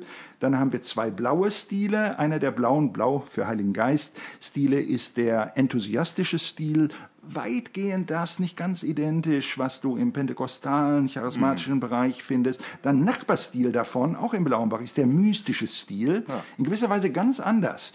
Einer ist sehr laut, extrovertiert, der andere ist sehr introvertiert, mehr zurückgezogen, ganz leise, aber beide haben mit der gleichen Realität zu tun, mhm. nämlich dem Heiligen äh, Geist in unterschiedlichen Formen. Und als äh, letzten Stil, ich habe das jetzt mir aufbewahrt als Höhepunkt dieser Liste, weil das der wichtigste Stil ist, ist der sakramentale Stil. Und er ist deswegen der wichtigste, weil ich ihn habe. Und, ja, und so habe ich eben das Buch nicht geschrieben. Ich habe doch andere Bücher gelesen, auch mit ähnlichen Typologien, äh, nicht so angeordnet, wie wir das tun, äh, die es da damals schon gab, wo jemand, ein Autor, ähm, dann auch, ich weiß nicht, wie viel, hat das auch nicht Stile genannt oder so, aber er unterscheidet. Und ähm, äh, einer dieser Stile ist der intellektuelle Stil, so hat er genannt. Das korrespondiert mit dem, was wir den rationalen Stil nennen, ja. weitgehend. Und es kommt auch sowas wieder enthusiastisch vor. Ich weiß nicht, welchen Namen er gewählt hat. So, er ist nun ganz bei dem intellektuellen Stil. Das ist das längste Kapitel in dem Buch. Ganz lang ausführlich. Und er schwärmt nur, er schwärmt nur und dies und dies und so wunderbar. Und es hat keine Gefahren. Also sehr interessant, dass ein Stil keine Gefahren hat. Dann kommt er zum enthusiastischen Stil. Er muss es ja aufnehmen. Es ist ja auch in der Bibel drin. Aber handle with care. Also wenn man das ja. sagt, es hat aber die Gefahren und die Gefahren und die Gefahren und die Gefahren, die Gefahren. Das ist unreif. Man darf als, als Lehrer der Christenheit darf man nicht so schreiben. Das ist nicht wirklich ernst zu nehmen. Da mache ich mich wirklich selbst zum Maßstab äh, für das, was Gott mit einzelnen Menschen tun will. Als ich das Buch geschrieben habe, ich habe mich diszipliniert. Mein eigener Stil ist tatsächlich der sakramentale Stil. Das habe ich vorher nicht gewusst. Das habe ich erst durch unseren Test rausgefunden, weil meine Theologie ist überhaupt nicht sakramental, nie gewesen. Mhm. Also wird auch keiner auf den Gedanken kommen, dass ich diesen Stil hätte. Aber es geht ja hier nicht um theologische Vorlieben, sondern um ähm, nur mal kurz, weil ich mir vorstellen könnte, dass eine Menge unserer HörerInnen zum Beispiel bei, wenn du so ein Wort sagst wie sakramentaler Stil, dass die überhaupt nicht, weil da ja, viele ja. auch aus Freikirchen ja. kommen und so, oder äh, ja mal als Beispiel, damit man das sich, weil rationaler Stil kann man kann sich man sich vorstellen, Wort, was bedeutet denn das? Äh, äh, sakramentaler Stil ist wirklich äh, problematisch, wenn man nur über den Begriff nachdenkt. Ich würde am liebsten ganz ohne die Begriffe arbeiten, sondern in diesem Kompass sind die alle eingezeichnet und da kann ich sehen, an welcher Stelle des Kompasses steht der Stil. Welche beiden Stile liegen ihm gegenüber? Da hast du schon den gegenüberliegenden definiert. Du brauchst gar keine Namen mehr. Du kannst Stil A, B, C, D, E, F, G äh, nennen. Was sind die Nachbarstile? Zur rechten, zur linken. Und das geht mit mathematischer Präzision in diesem Kompass. Das hat auch so viel Arbeit äh, gekostet, das dann auch so zu normieren, dass es gleich berechtigt in der Christenheit äh, verteilt ist. Was ist äh, kennzeichnend für den äh, sakramentalen Stil? Wort sollte man erstmal dann vielleicht ganz vergessen. Und wenn ich jetzt das Bild vor mir hätte, würde man sehen, dass das, der sakramentale Stil genau auf der Trennlinie liegt zwischen dem grünen Farbbereich, schöpfungsmäßig materiell. Man hat immer was in der Hand, man fühlt was, man, man riecht was, es ist was Sinnliches drin. Mhm. Und blau, genau zwischen blau und grün, blau, Heiliger Geist. Es mhm. hat immer große geistliche Signifikanz. Für andere, asketischer Stil, da brauchst du dieses Sinnliche gar nicht, ist vielleicht sogar störend und ablenkend, ja, aber für einen sakramentalen Stil gehört das dazu. Und das ist insofern ein, ein Stil, der bei mir genau passt, wenn ich über geistliche Dinge, blauer Bereich rede. Ich brauche selber für mich oder habe es am liebsten immer etwas Materielles, wo sich inkarniert, wo man das dran deutlich machen kann. Das ist bei anderen Leuten anders. Deswegen sage ich eben nicht, der ist besser als andere, das ist einer von neun. Und als ich darüber schrieb, habe ich mich diszipliniert, über diesen Stil, über den Sakramentalen, weniger leidenschaftlich zu schreiben, als über die anderen äh, äh acht. Über den Stil, der bei mir am wenigsten stark entwickelt ist, ich will jetzt nicht verraten, welcher das ist, sonst werde ich da in eine Schublade gesteckt und das wird wieder theologisch missdeutet, habe ich mir Mühe gegeben, am begeistertsten drüber zu schreiben, um meine eigene Subjektivität nicht zum Maßstab aller Dinge zu machen. passt ja dann eigentlich auch, dass du sagst, eigentlich brauchst du, um sowas zu erzählen, immer was, äh, was Bildhaftes Eben, oder was eben, es das ist genau das. Andere wissen gar nicht, was für ein Problem ich jetzt habe. Ich kann doch darüber erzählen, aber ohne Bilder, ich kann es eigentlich nicht, weil ich sehe die Bilder die sind real jetzt. Die sehe ich, ich gucke durch dieses Bild euch jetzt an. Das habe ich ja natürlich vor mir. Ich sehe überall die, die, die Dinge vor mir. Äh, und die anderen hören nur die Worte und hören dann Wort sakramentaler Stil, römisch-katholische Kirche oder, oder so. Äh, und ich habe ganz andere Assoziationen. Aber das ist eben meine Stärke und gleichzeitig Stärke ist auch immer gleich Schwäche, äh, weil ich das selber brauche. Deswegen mache ich das auch. Wenn ich zum Beispiel in Vorträgen nur mit Bildern arbeite, dann mache ich das gar nicht primär für die Leute, auch für die Leute, aber ich brauche das selber. Ich hangel mich an den Bildern entlang. Das ist mein, mein Manuskript, mein roter Faden. Äh, Ich brauche keine Worte. Wenn ich ein Buch schreibe, ist es tatsächlich so, dass ich am Anfang alle Grafiken entwickle, noch bevor das erste Wort geschrieben ist. Sie an die End, an den Endplatz des Buches, Kapitel 5, Seite 212, kommt das oben rechts hin und die Bildzeile wird geschrieben. Und erst kurz bevor der Druckprozess beginnt, ich übertreibe jetzt ein kleines bisschen, also ein paar Monate vorher, fange ich an, die erste Zeile zu schreiben. Also für mich sind die Texte die Auslegung der Bilder, wenn man so will, und nicht die Bilder. Deswegen kann ich das auch nicht zum Grafiker geben. Ich weiß, ich bin kein Grafiker, das kann man schöner äh, machen, aber das ist meine Botschaft. Die ist die Bildern. Da kann ich, äh, dann macht er irgendjemand eine Karikatur dazu, über die man schmunzelt. Das will ich gar nicht, sondern das ist für mich der Inhaltsträger. Typisch, typisch sakramentaler äh, Stil an der Stelle. Deswegen sage ich auch nicht, das ist besser oder jeder müsste so sein, sondern das ist einer von neun äh, äh, Möglichkeiten. Aber sag mal, jetzt bleiben wir ruhig mal kurz bei dem Beispiel, weil das ja nun, ja, nun auch dein Zugang, dein Stil ist. Das, was du jetzt erzählt hast, war ja sehr weltlich. Ich halte einen Vortrag, äh, dafür brauche ich Bilder, ich entwickle zuerst die Bilder, wenn ich, wenn ich ein Buch schreiben will. Äh, Also ich, ich, ich denke in diesen Kategorien. Jetzt mal so, ich dachte immer, geistlich ist was, ist was, was mit Gott zu tun hat. Ja, jetzt äh, machst du ein Fass hier auf. Es gibt ja eine weit verbreitete, ich sage jetzt mal ganz lieb, weil du dich jetzt auch, es hörte sich fast so an, als wenn du dich, ich weiß nicht, ob du Advocatus Diaboli gerade spielst Ja, oder dich, dich solidarisierst mit dem Gedanken und dem Christian jetzt mal endlich eins geben musst. Aber es gibt eine weit verbreitete Struktur, wo das, was wirklich geistlich ist, das ist das Nicht-Erklärbare, das Nicht-Rationale. Also in, von daher ist fast alles, was wir tun, empirisch Gemeinden zu untersuchen und äh, so, das ist nicht wirklich richtig geistlich. Ja? Äh, da ist das, ähm, sie setzen sich zu Recht kritisch auseinander mit dem mit der Weltanschauung des Rationalismus. Rationalismus heißt, nur das, was ich rational erklären kann, ist Wirklichkeit. Und das ist natürlich zu eng. Das ist natürlich zu eng, sondern es gibt auch etwas Transrationales, aber die gehen einen Schritt weiter. Sie machen das Transrationale zum Irrationalen. Das heißt, der rationale Pol ist eigentlich der Böse. Äh, Und man bringt es nicht mit geistlichem Leben in Verbindung. Das kann ein Professor sein, der in seinem Beruf äh, als, als Mathematiker oder was auch immer ständig auf der Ratio-Ebene ist. Aber wenn er in die Gemeinde geht, dann will er das nicht. Dann, dann, dann möchte er, dass andere Dinge angesprochen äh, werden. Natürlich setzen wir uns mit, diesem, mit dieser Haltung kritisch auseinander, weil das aufs Ganze gesehen ein ich kann zwar unterschiedliche Schwerpunkte haben, aber wenn ich die, die Rationalität ganz ausblende aus dem christlichen Glauben, wird es krass unbiblisch, ungeistlich, äh, unchristlich. Antichristlich, guck mal in die Kirchengeschichte äh, rein am Ende. Genauso wie wenn ich alles auf Rationalität äh, runterfilter äh, und nichts anderes mehr erlaube. Ganz genau das gleiche Problem, nur mit umgekehrten äh, Vorzeichen. Und ähm, da hast du recht, dass ähm, in unserer Arbeit versuchen wir immer einen integrativen Ansatz möglichst zu finden. Es gibt, mein Job ist es nicht, mich von anderen Gruppen abzugrenzen, sondern wenn ich mit zwei verschiedenen Gruppen zu tun habe, die sich auch diametral widersprechen, den gemeinsamen Nenner zu finden und sie ins Gespräch zu bringen und in gegenseitige Lernprozesse. Ich habe auch meine persönlichen, privaten Anschauungen, nur die halte ich für unwichtig, für viel zu unwichtig, als dass ich die überhaupt damit vermengen möchte.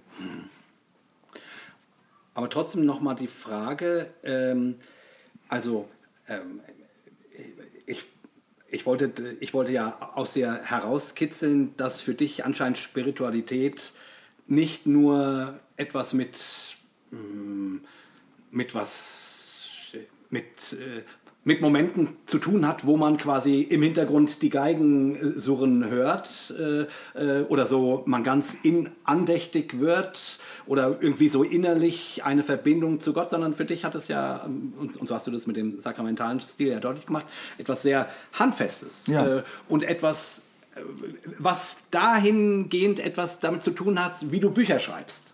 Also verstehst du, ich, das Spannende an deinem, an eurem Modell finde ich, dass man sich klar macht, ach so, hier geht es gar nicht äh, darum, wie ich Gott begegne, sondern hier geht es darum, wie ich bin.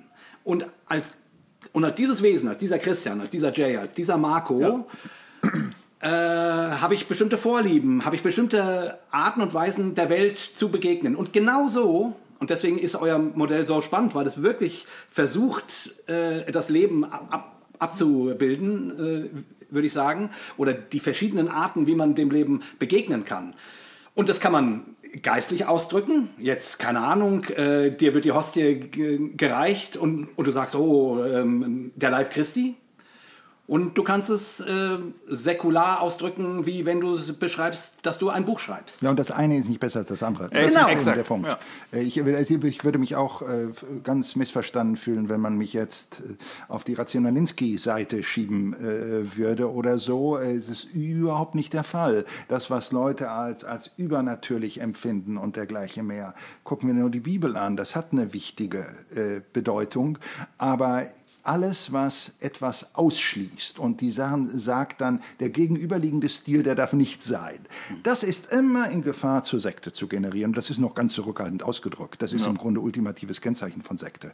Äh, diese Vereinseitigungen, auch bei Bereichen, die an sich was Wahres äh, transportieren. Jede Sekte hat ja fast jede Sekte ursprünglich ein biblisch zu rechtfertigendes Anliegen gehabt. Nur dann wurde das absolut gesetzt und nur dieses einzelne Ding äh, ging, statt eine Zusammenschau äh, zu sehen. Und das ist ein echtes Problem. Und ich, also ich habe das zumindest als einen großen Gewinn gesehen. A, äh, dass ich sein darf, wer ich bin, in der Art, wie ich auf die Welt und damit eben auch auf Gott zugehe, auf Gott schaue. Und mir hat das sehr geholfen, dass ich mir klar gemacht habe, ach so, ja natürlich schaue ich aus einer Perspektive aus Gott. Und das ist nur eine. Das ist in, in deiner Ty Typologie eine von neun. Ja, und ich bin immer in der Minderheit. Genau. Jeder ist immer in der Minderheit Ja, mit seinem ja, Stil. Wie schwachsinnig, das jetzt für das Ganze zu erklären. Also Ja, was für genau. ein Größenwahn dahinter steckt. Und eben sozusagen äh, die große Freude, die das ausgelöst hat, ähm, mich nicht auf irgendwelche geistlichen Zugänge oder, oder kein schlechtes Gewissen haben zu müssen, wenn mich Lobpreis nervt, sondern sagen, ja, das bin halt ich. Ich, ich, ich, ich bräuchte keinen Lobpreis. Äh, Ist schön, dass euch das Spaß macht, aber ne, in anderen Gemeindeformen ist es quasi fast gar nicht denkbar, dass du Gott anders begegnest als durch, äh, als durch emotionale Lieder, die du singst. Ich, ich bräuchte das nicht. Ja, ich So. glaube, die große Befreiung liegt ja darin zu merken, ah, das ist halt nur ein Teil neben gleichberechtigten anderen. Ne? Und wenn du aus einer Gruppierung kommst, die sagt, eigentlich gibt es nur diesen einen Teil, und wenn du aus dieser Perspektive nicht auf Gott gucken kannst, dann kannst du eigentlich gehen, irgendwie, weil es gibt ja nur den. Irgendwie. Genau. Und dann, dann, dann wächst du auf mit so einem Gefühl, ich kann das nicht, ich würde schon gerne, aber ich kann das aus mir raus nicht produzieren. Ja gut, dann tschüss. Ne? Irgendwie, Genau. weil geht nicht anders. Ich finde, das ist halt die ganz große Qualität an so einem Modell oder an so einem Schema, dass es dir einfach zeigt, es nimmt dich als Mensch und auch in deiner Persönlichkeit ernst und inkludiert das da drin und sagt, ja, möglicherweise bist das nicht du. Guck doch mal das ganze Spektrum an. Irgendwie. Das finde ich wirklich ganz fantastisch. Und ich glaube, das ist super hilfreich, äh, bestimmt auch für, für viele von unseren äh, Zuhörenden, weil das ist ja schon, glaube ich, in Freikirchen zumindest ein Problem, dass du so eine große Überbetonung, ja, wahrscheinlich sogar in fast allen Gruppen, ne, dass du so eine Überbetonung hast und genau wie du gesagt hast, problematisch wird es da, wo du sagst, es gibt halt nur die. Wenn eine neue Freikirche ja. gegründet wurde, ich äh, lasse jetzt mal den Sektenbegriff äh, hier weg, es kann ja auch eine Großkirche-Sekte sein, das hat ja mit Freikirchen und so gar nichts zu tun, ähm, äh, dann äh, hat sie in der Regel sich ja immer für ein berechtigtes und vernachlässigtes ja, biblisches okay, Anliegen stark gemacht. Wie gut, das hätte doch die Chance, Balance jetzt reinzubringen, das zusammen. Die anderen haben aber nur so reagiert, ne, dass sie gleich die in die Sektenecke gesteckt haben und dergleichen. Wir wissen ja, wie diese Mechanismen äh, gelaufen äh, sind.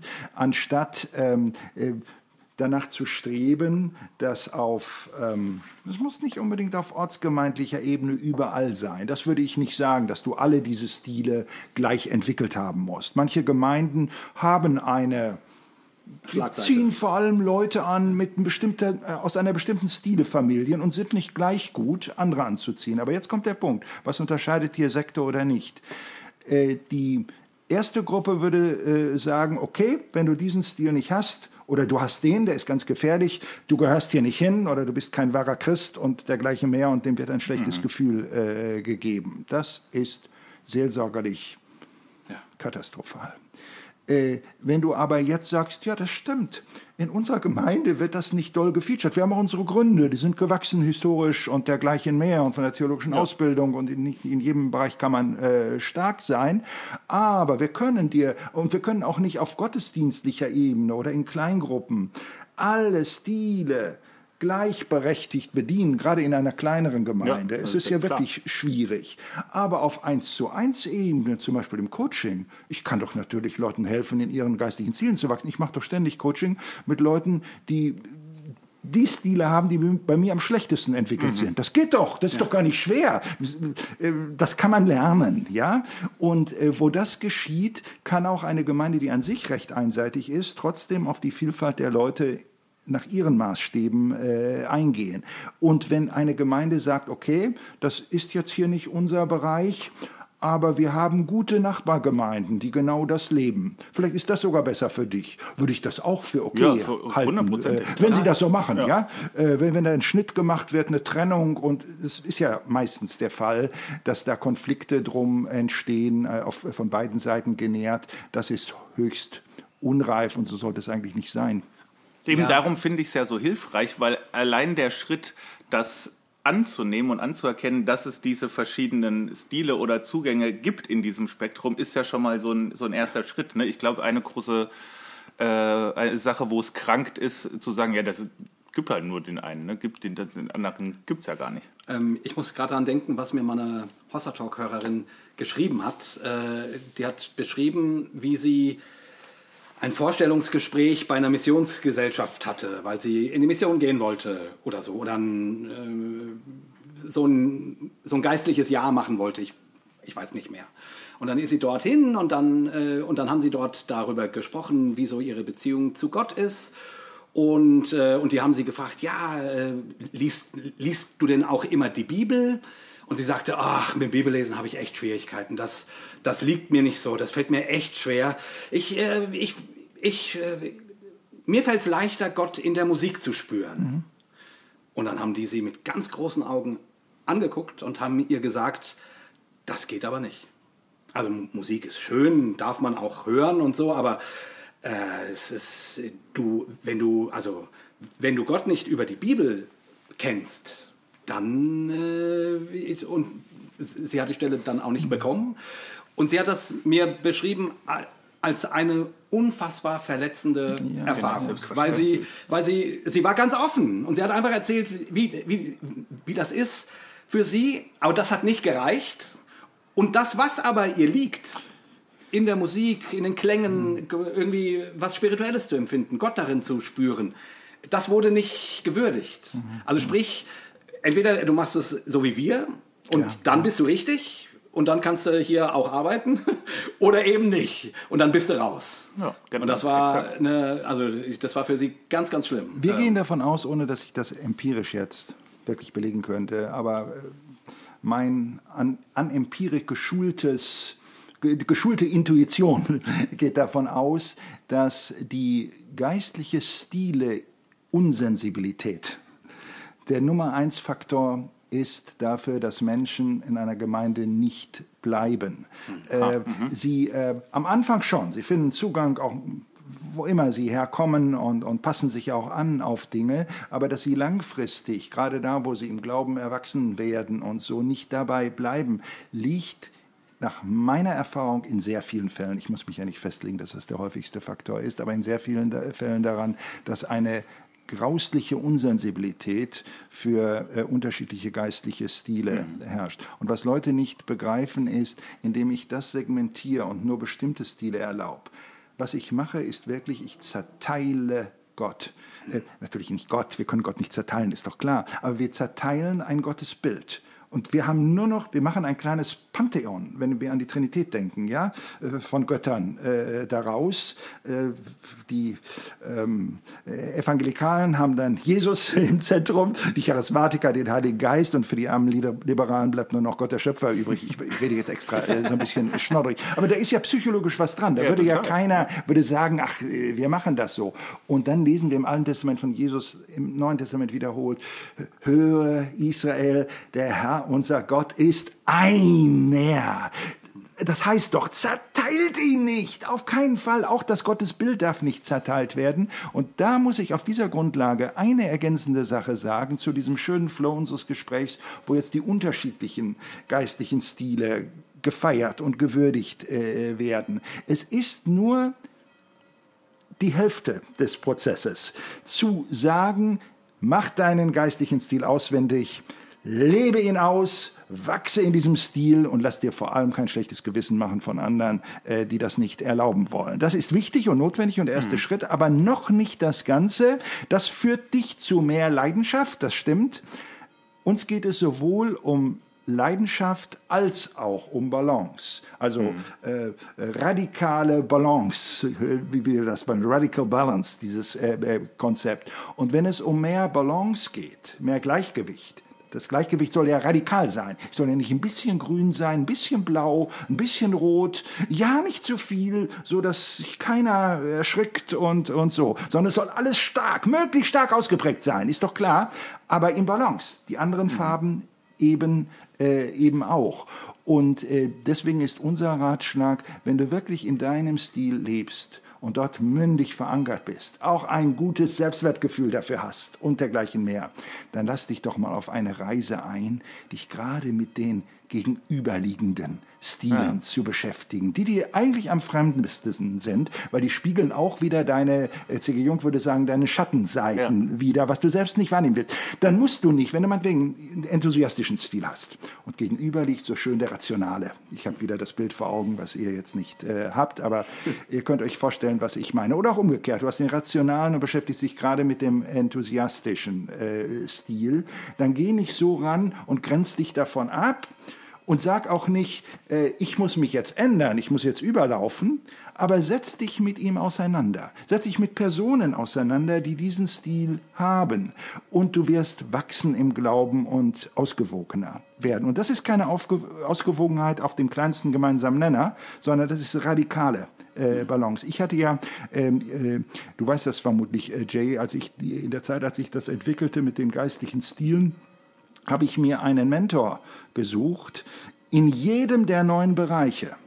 Ein Mentor, mit dem ich lange Zeit verbracht habe, äh, alles innerhalb von anderthalb Jahren. Ich habe mit neun Mentoren gleichzeitig gearbeitet und das waren alles radikale Vertreter ja. ihres Stils. Das hat mich, äh, wenn, wenn, du mich im Nachhinein fragst, äh, würdest du da anderen empfehlen, das zu tun? Nein, um Gottes Willen nicht. Also du fällst vom Glauben ab, das geht überhaupt, das zerreißt dich. Weil Für ich mich ja, klingt das auch wie ein Horrortrip. Nicht, nicht, nicht, nicht, nicht, nicht äh, seichte, vornehme theologische Diskussionen geführt, sondern ich habe immer gelernt. Ich habe mich immer darauf eingelassen und gesagt, ich gehe mal davon aus, ich liege falsch. Der andere liegt richtig. Jetzt stelle ich ich mal gleich die Augen auf und hatte am gleichen Tag ja, mit dem Vertreter des enthusiastischen und des rationalen Stils diese, äh, diese Gespräche. Das war so, als wenn du äh, mit völlig anderen, in völlig andere Welten eintauchst. Trotzdem war das für mich wichtig, für das Entwickeln dieses Tools, weil ich sagte, einer muss das mal machen damit man auch, und ich habe natürlich viel daraus gelernt, aber das kann natürlich auch keiner aus Zeitökonomie. Ich war ja zu nichts mehr zu gebrauchen. Ich war in dem Zeitfenster, bin ich zweimal richtig in, christlich schön ausgedrückt könnte man sagen, die dunkle Nacht der, der Seele. Seele. oder wie heißt ja, das dann? Ja. Äh, medizinisch kannst ja. du einfach sagen, das war eine mittelprächtige oder auch eine starke Depression, äh, die kam in, in diesem Zeitfenster. Das war alles nicht nur lustig, wir reden jetzt sehr locker äh, darüber. Deswegen, ich würde es wirklich keinem empfehlen. Ich würde, was ich Leuten empfehlen würde, ist, wenn du deinen Stil herausgefunden hast, äh, feier die, sei sicher, dass du darin wirklich lebst. So, das ist die Grundlage für alles. Und auf der Grundlage dann zu sagen, so, jetzt setz dich doch mal mit den gegenüberliegenden Stilen auseinander. Und wenn, die, wenn das für dich zu radikal ist, zu fremd, zu exotisch, ach, dann fang doch mal mit deinem Nachbarstil an, der direkt ist, brauchen wir wieder mhm. das Diagramm, ja, neben dir liegt, da ist die Schwelle sehr gering. Und, oder, und dann geh mal noch einen weiteren Nachbarstil weiter und dergleichen mehr. Und durch dieses Auseinandersetzen mit dem Fremden, in einer Art, das ist die Grundlage für alles, von Respekt auf beiden Seiten. Wenn der nicht da ist, vergiss es alles. Blas alles ab. Das geht nicht ohne Respekt, ohne gegenseitigen Respekt. Äh, das ist nur schädlich, das dann zu tun. Aber wenn das da ist, dann bringt dir, bringt das Ausgewogenheit, Balance und Reife äh, in dein Leben. Radikale Balance. Du hast ja eben gesagt, du warst selber ganz überrascht, du wusstest gar nicht so genau, äh, was dein Stil ist. Äh, wie findet man das denn raus, wenn man jetzt noch keine Idee hat, wo man sich da wahrscheinlich du, Ich habe natürlich war einer der ersten, der unseren eigenen, eigenen Test gemacht haben oder in der Entwicklungsphase. Und da kam bei mir, wir haben den auch mehrfach geändert und wieder angepasst und hatten mit, mit Testgruppen, musstest du arbeiten, auch aus allen Ländern, in denen wir arbeiten, was eine ganz schöne Herausforderung immer äh, wieder ist. Und es kam bei mir mit ziemlicher Beständigkeit der sakramentale Stil aus, mit dem Testverfahren, was ich sogar maßgeblich mitentwickelt hatte. Und ich äh, dachte erst, das kann doch nicht sein, weil äh, wenn du meine Bücher liest, dann merkst du, ich habe ein Feindbild, das ist Sakramentalismus. Mhm. Sakramentalismus ist nicht sakramentale, weißt du, dieser Aberglaube, ein magischer Aberglaube, den man mhm. Hokuspokus Fidibus äh, äh, mit bestimmten Dingen äh, verbindet. Das kann ich nicht ertragen, weil mir das Sakramentale so wichtig ist, dass man das nicht so vor die Säue, ich rede jetzt, wie Jesus auch äh, geredet hat, vor die Säue werfen kann. Das geht nicht, das, das tut mir alles weh, das ist äh, äh, unmöglich.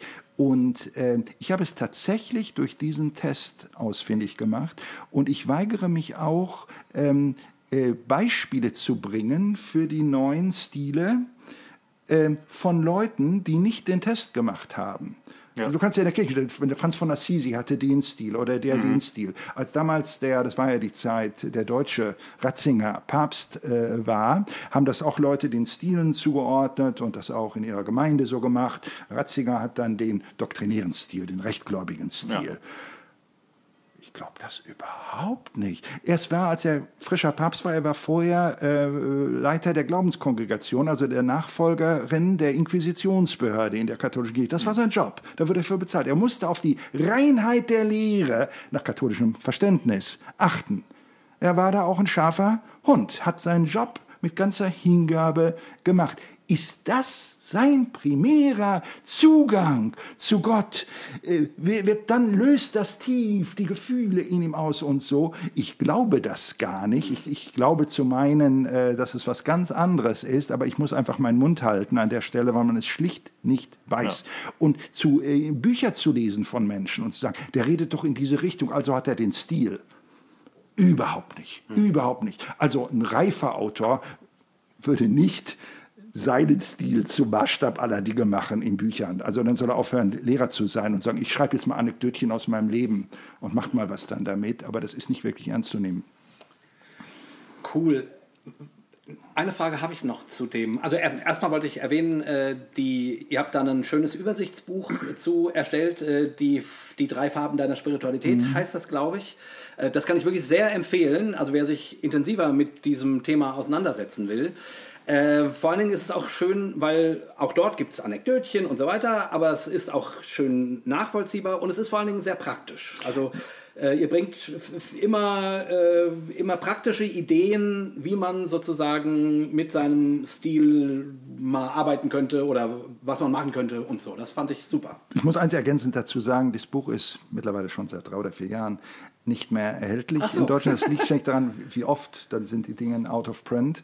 Und äh, da ich schon damals das grundsätzlich neu bearbeiten wollte und jetzt, das hat mit der anderen Frage zu tun, äh, es ganz sicher völlig neu schreiben werde. Nicht, dass da irgendwas falsch drin wäre, aber jetzt sind zwei äh, weitere äh, Dimensionen reingekommen, dass das neue Buch, das soll voll kompatibel auch zu Nichtchristen oder Leuten, die andere religiöse Auffassungen vertreten sein. Äh, kompatibel sein heißt, die können genauso damit arbeiten und können ihren Zugang zum Göttlichen äh, das, äh, darin wiedersehen. Wenn ich kein, das ist auch für, für Evangelisation zum Beispiel, ist das ein Knüller, diese, diese Informationen äh, zu haben.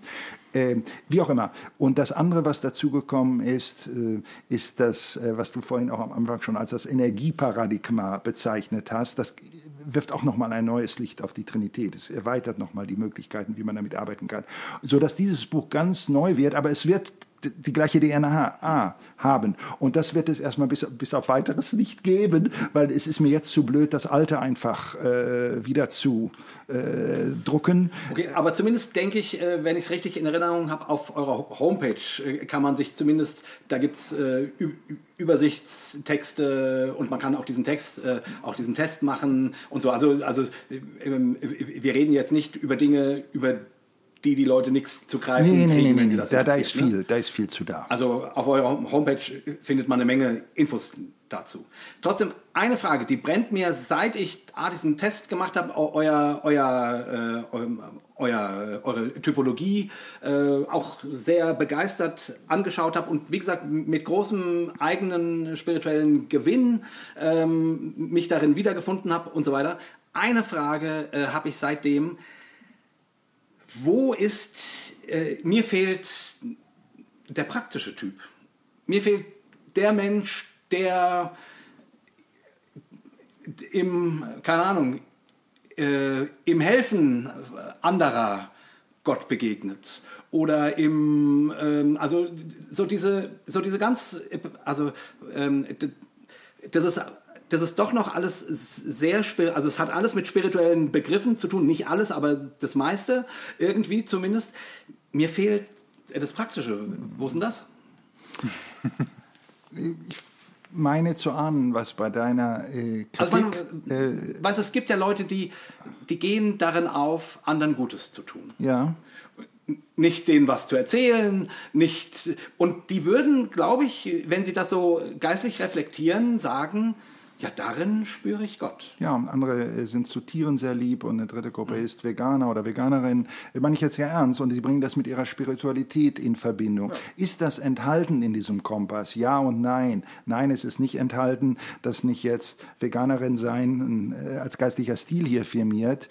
Äh, ja, es ist drin, weil jeder Stil, wenn du das durchgehst, äh, hat eine theoretische Seite, eine praktische Seite. Also wenn du zum Beispiel ganz im Engagement für andere äh, einen großen Teil deiner Spiritualität, es kann ja nicht alles äh, sein, aber einen großen Teil deiner Spiritualität äh, auslebst, dann wird das äh, davon geprägt sein, welchen der Stile du hast. Du machst das als, als jemand, der den sinnlichen Stil hast dann wirst du auch Dinge anders wahrnehmen im anderen und dergleichen mehr. Und, kann, und wenn du den, den rationalen Stil hast, zeigt dich das wieder anders. Wenn du einen enthusiastischen Stil hast, du, du verziehst dein, das ist jetzt ja, auch schön, dass keine Gesicht. Kamera da ist, der verzieht sein Gesicht, dieser Jay, ja, der das, ist nicht glücklich.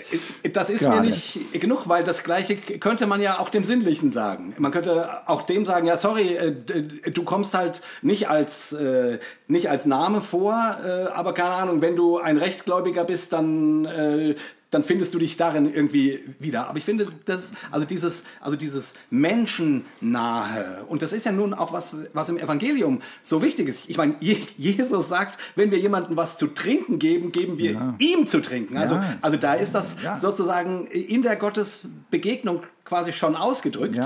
Ja. Äh, und, und, und deswegen habe ich mich, deswegen, ähm, ähm, ich weiß, das sprengt eure Neunerzahl und so weiter, aber äh, ich habe dann immer gedacht, naja gut, vielleicht, äh, gut, im Deutschen heißt es der missionarische Stil, im Englischen Sharing, da, da, finde ich, das, da find ich das noch ja. am ehesten wieder. Ja. Aber mir hat das, oder mir fehlt das, weil ich das so, ein, so eine elementare menschliche Seite finde und eine elementare auch spirituelle Seite, dieses äh, Zwischenmenschliche. Ja. Jetzt äh, ist das in der wenigen Zeit, die wir auch haben, äh, man kann sich nur um Kopf und Kragen fast reden, wenn man versucht, das jetzt äh, aufzutun. Die Frage hat mich sehr bewegt bei der Entwicklung dieser Sache. Das war jetzt nicht äh, bei ganz vielen äh, Dingen, viele Begriffe, die wir da wieder verworfen haben und, und äh, dergleichen mehr. Und ich muss ehrlich gesagt dazu sagen, in letzter Gewissheit, ein richtig oder ein falsch, äh, gibt es nicht. In gewisser Weise bleibt auch dieses Neuner-Schema ein Konstrukt. Ist eine äh, Typologie. Ich finde, ein, ein ausgesprochen durchdachtes äh, Konstrukt, ein ausgesprochen hilfreiches Konstrukt, was jetzt auch bei vielen 10.000 Leuten Veränderungen bewirkt hat. Aber die letzte Antwort, es darf auf keinen Fall ein Stil Nummer 10 sein oder so. Da würde man wirklich jetzt äh, fast wie ein Fundamentalist an seine eigenen Sachen reingehen. Äh, das kommt natürlich nicht in Frage. Ich ähm, verteidige nicht, aber ich erkläre, warum wir das, was wir gemacht haben, auch so gemacht haben, wie wir es gemacht haben. Und da stand ein Gedanke hinter. Wie gesagt, jeder Stil hat auch mehr die praktische äh, Seite, die ins Tun orientiert äh, ist und mehr die, jetzt darf ich nicht sagen, die spirituelle Seite, als wenn das die beiden gegenüberliegenden Pole sind. Spiritualität zeigt sich ja auch in dem ganz äh, äh, praktischen. Ähm, nur es ist insofern schon recht eng, dieser Kompass, auch, auch ganz bewusst eng, ich will gleich noch was zu sagen, so eng im Sinne wirklich fokussiert auf direkt die Gottesbeziehung und es ist nicht alles drin, was im Christsein sonst noch wichtig äh, ist. Äh, nach Aristoteles hat sind die Definitionen am schlechtesten oder die, die, die Begriffe sind am schlechtesten, so will ich das sagen, die am weitesten sind. Dann sind, werden die hinterher auch austauschbar. Da konntest du das, äh, sondern sie sollen so eng wie möglich sein, mit einer Trennschärfe, damit wirklich der Punkt getroffen äh, ist. Hm. Und hier war, ist das Verständnis dessen, wir haben ja äh, Dreifarben deiner Spiritualität ist eines von theoretisch acht Bausteinen, wo es zu fünf auch, auch Bücher äh, gibt. Und viele der Sachen werden in anderen Bausteinen abgehandelt. Zum Beispiel ganz viel von dem, was du jetzt genannt hast, in dem Buch Die drei Farben der Liebe. Logisch, da ist das das Thema. Da ist nicht so, welche, welche, welche äh, Gefühle oder so hast, sondern geht es natürlich um das praktische Tun. Also es kommt vor, wir haben das dann aber nicht, äh, am Ende hätten wir sonst, wenn wir in alles, alles aufgenommen werden, hätten wir letztlich acht Bücher, die einander sehr, sehr ähnlich werden. Und die sind schon sehr, recht ähnlich, äh, die ganzen Sachen. Sondern da wurde Spiritualität, wenn ich jetzt sage, das ist das Gefährliche, enger gefasst. Also wirklich die Gottesbeziehung in einem jetzt engeren Sinne fokussierend als das ganze christliche leben. Weißt du ein bisschen, ja, was ich, ich damit ich sagen will? Willst, das ist ja. ganz überzeugend, wird man das nie äh, machen können, aber das, ähm, ähm, das steckte äh, dahinter. Und ja, äh, wenn jemand anders ein anderes System mit, mit einer anderen Typologie entwickelt hätte, könnte man und das hinterher vergleichen würde, könnte man sagen, ja, das andere ist wirklich besser. Das äh, Proof of the Pudding ist, wie heißt es dann im Englischen? Nee, der, ist the proof of the pudding. Also irgendwas ist the proof of the pudding. ganz Wichtiges sagen, ja. aber nicht beim Pudding stehen bleiben. Also im Grunde, was bei rauskommt äh, äh am Ende, ist es wirklich hilfreich, führt es zu Lebensveränderungen. Aber ähm, hier alternative Vorgehensweisen zu diesem Kompass, wie wir ihn aufgebaut haben, sind natürlich denkbar. Und ich kann ja über zukünftige Sachen gar nicht reden, aber in der Zukunft werden natürlich bessere Dinge rauskommen. Ja. Vielleicht weiter, vielleicht auch noch ein bisschen enger, was auch immer. Vielleicht passt aber eine Sache in einen Kontext ganz besonders gut, in einen anderen Kontext nicht. Wir tun unsererseits schon etwas, immer wenn eine Generationenfolge abgeschlossen ist, die Sachen auch zu überarbeiten. Also wir bleiben nicht stehen und sagen, das ist so gut gelaufen, es soll immer die nächsten 20 Jahre das Gleiche äh, aufgelegt werden, sondern immer wieder es neu zu hinterfragen und auf eine neue Ebene zu ähm, stellen. Und da ist, ähm, in diesem Prozess sind das alles mehr als nur legitime Fragen. Cool. Das ist, äh, ich, ich bin ja immer ähm, also ich liebe ja Typologien, ne? ich arbeite auch gerne mit dem Enneagramm oder mit äh, Fritz Riemann äh, und sonst wie. Ne? Also ich, ich liebe Typologien, aber einer der wichtigsten Sätze ist mir immer, das ist nur ein Modell. Ja, ja, das ist nie die Wirklichkeit, sondern ne, man, man, man, äh, man sollte nicht seine Lehre mit der Wirklichkeit verwechseln. Hast du ja gerade im Grunde äh, anders, äh, eigentlich besser ausgedrückt, als ich es jetzt äh, also, sondern es ist der Versuch, die Wirklichkeit äh, greifbar zu machen. Aber es ist und auch noch biblische Realitäten greifbar zu genau. machen, äh, für uns und der Vielfalt von, von unterschiedlichen Menschen äh, da einen, einen Raum zu geben. Und es eben auch theologisch so zu reflektieren, dass man davon ausgeht, und Gott geht auf diese Unterschiedlichkeit von Menschen ein. Das ist seine Offenbarung. Ja, du kannst so unterschiedlich vom anderen sein und Gott macht sich zugänglich, egal was dein Ausgangspunkt ist. Cool. War auch schon eigentlich ein guter Schlusssatz, weil ich fürchte, wir müssen so ja. langsam zum Ende kommen. Aber wir haben, eine gute, wir haben eine gute Nachricht für unsere äh, Zuhörenden. Denn das war uns schon am Anfang klar. Äh, wir, wir sind Mm, auf meinem Zettel. Ich, ich habe drei Zettel und wir haben noch nicht mal. Am oberen Drittel vom ersten. Genau. da steht so viel drauf und es gibt noch so viele und Themen, über die wir mit dem Christian sprechen wollen. Äh, deswegen haben wir uns darauf geeinigt, dass wir zwei Folgen, eine Doppelfolge machen, quasi. Dass wir zwei Folgen aufnehmen und äh, deswegen jetzt erstmal, ich denke, dass auch mit, dem, mit diesem spirituellen Kompass ist jetzt auch ein guter Punkt. Äh, damit kann man sich jetzt mal auseinandersetzen, wenn man möchte, äh, auf eurer Homepage. Die, der Link ist in der Folgenbeschreibung drin. Ähm, könnt ihr euch damit, leider nicht das Buch, aber immerhin ähm, euch sozusagen damit auseinandersetzen. Und wir hören uns in 14 Tagen so wieder. So ist es. Ähm, wo ihr dann vom Christian noch wirklich ein paar äh, heiße Eisen ja. um die Ohren.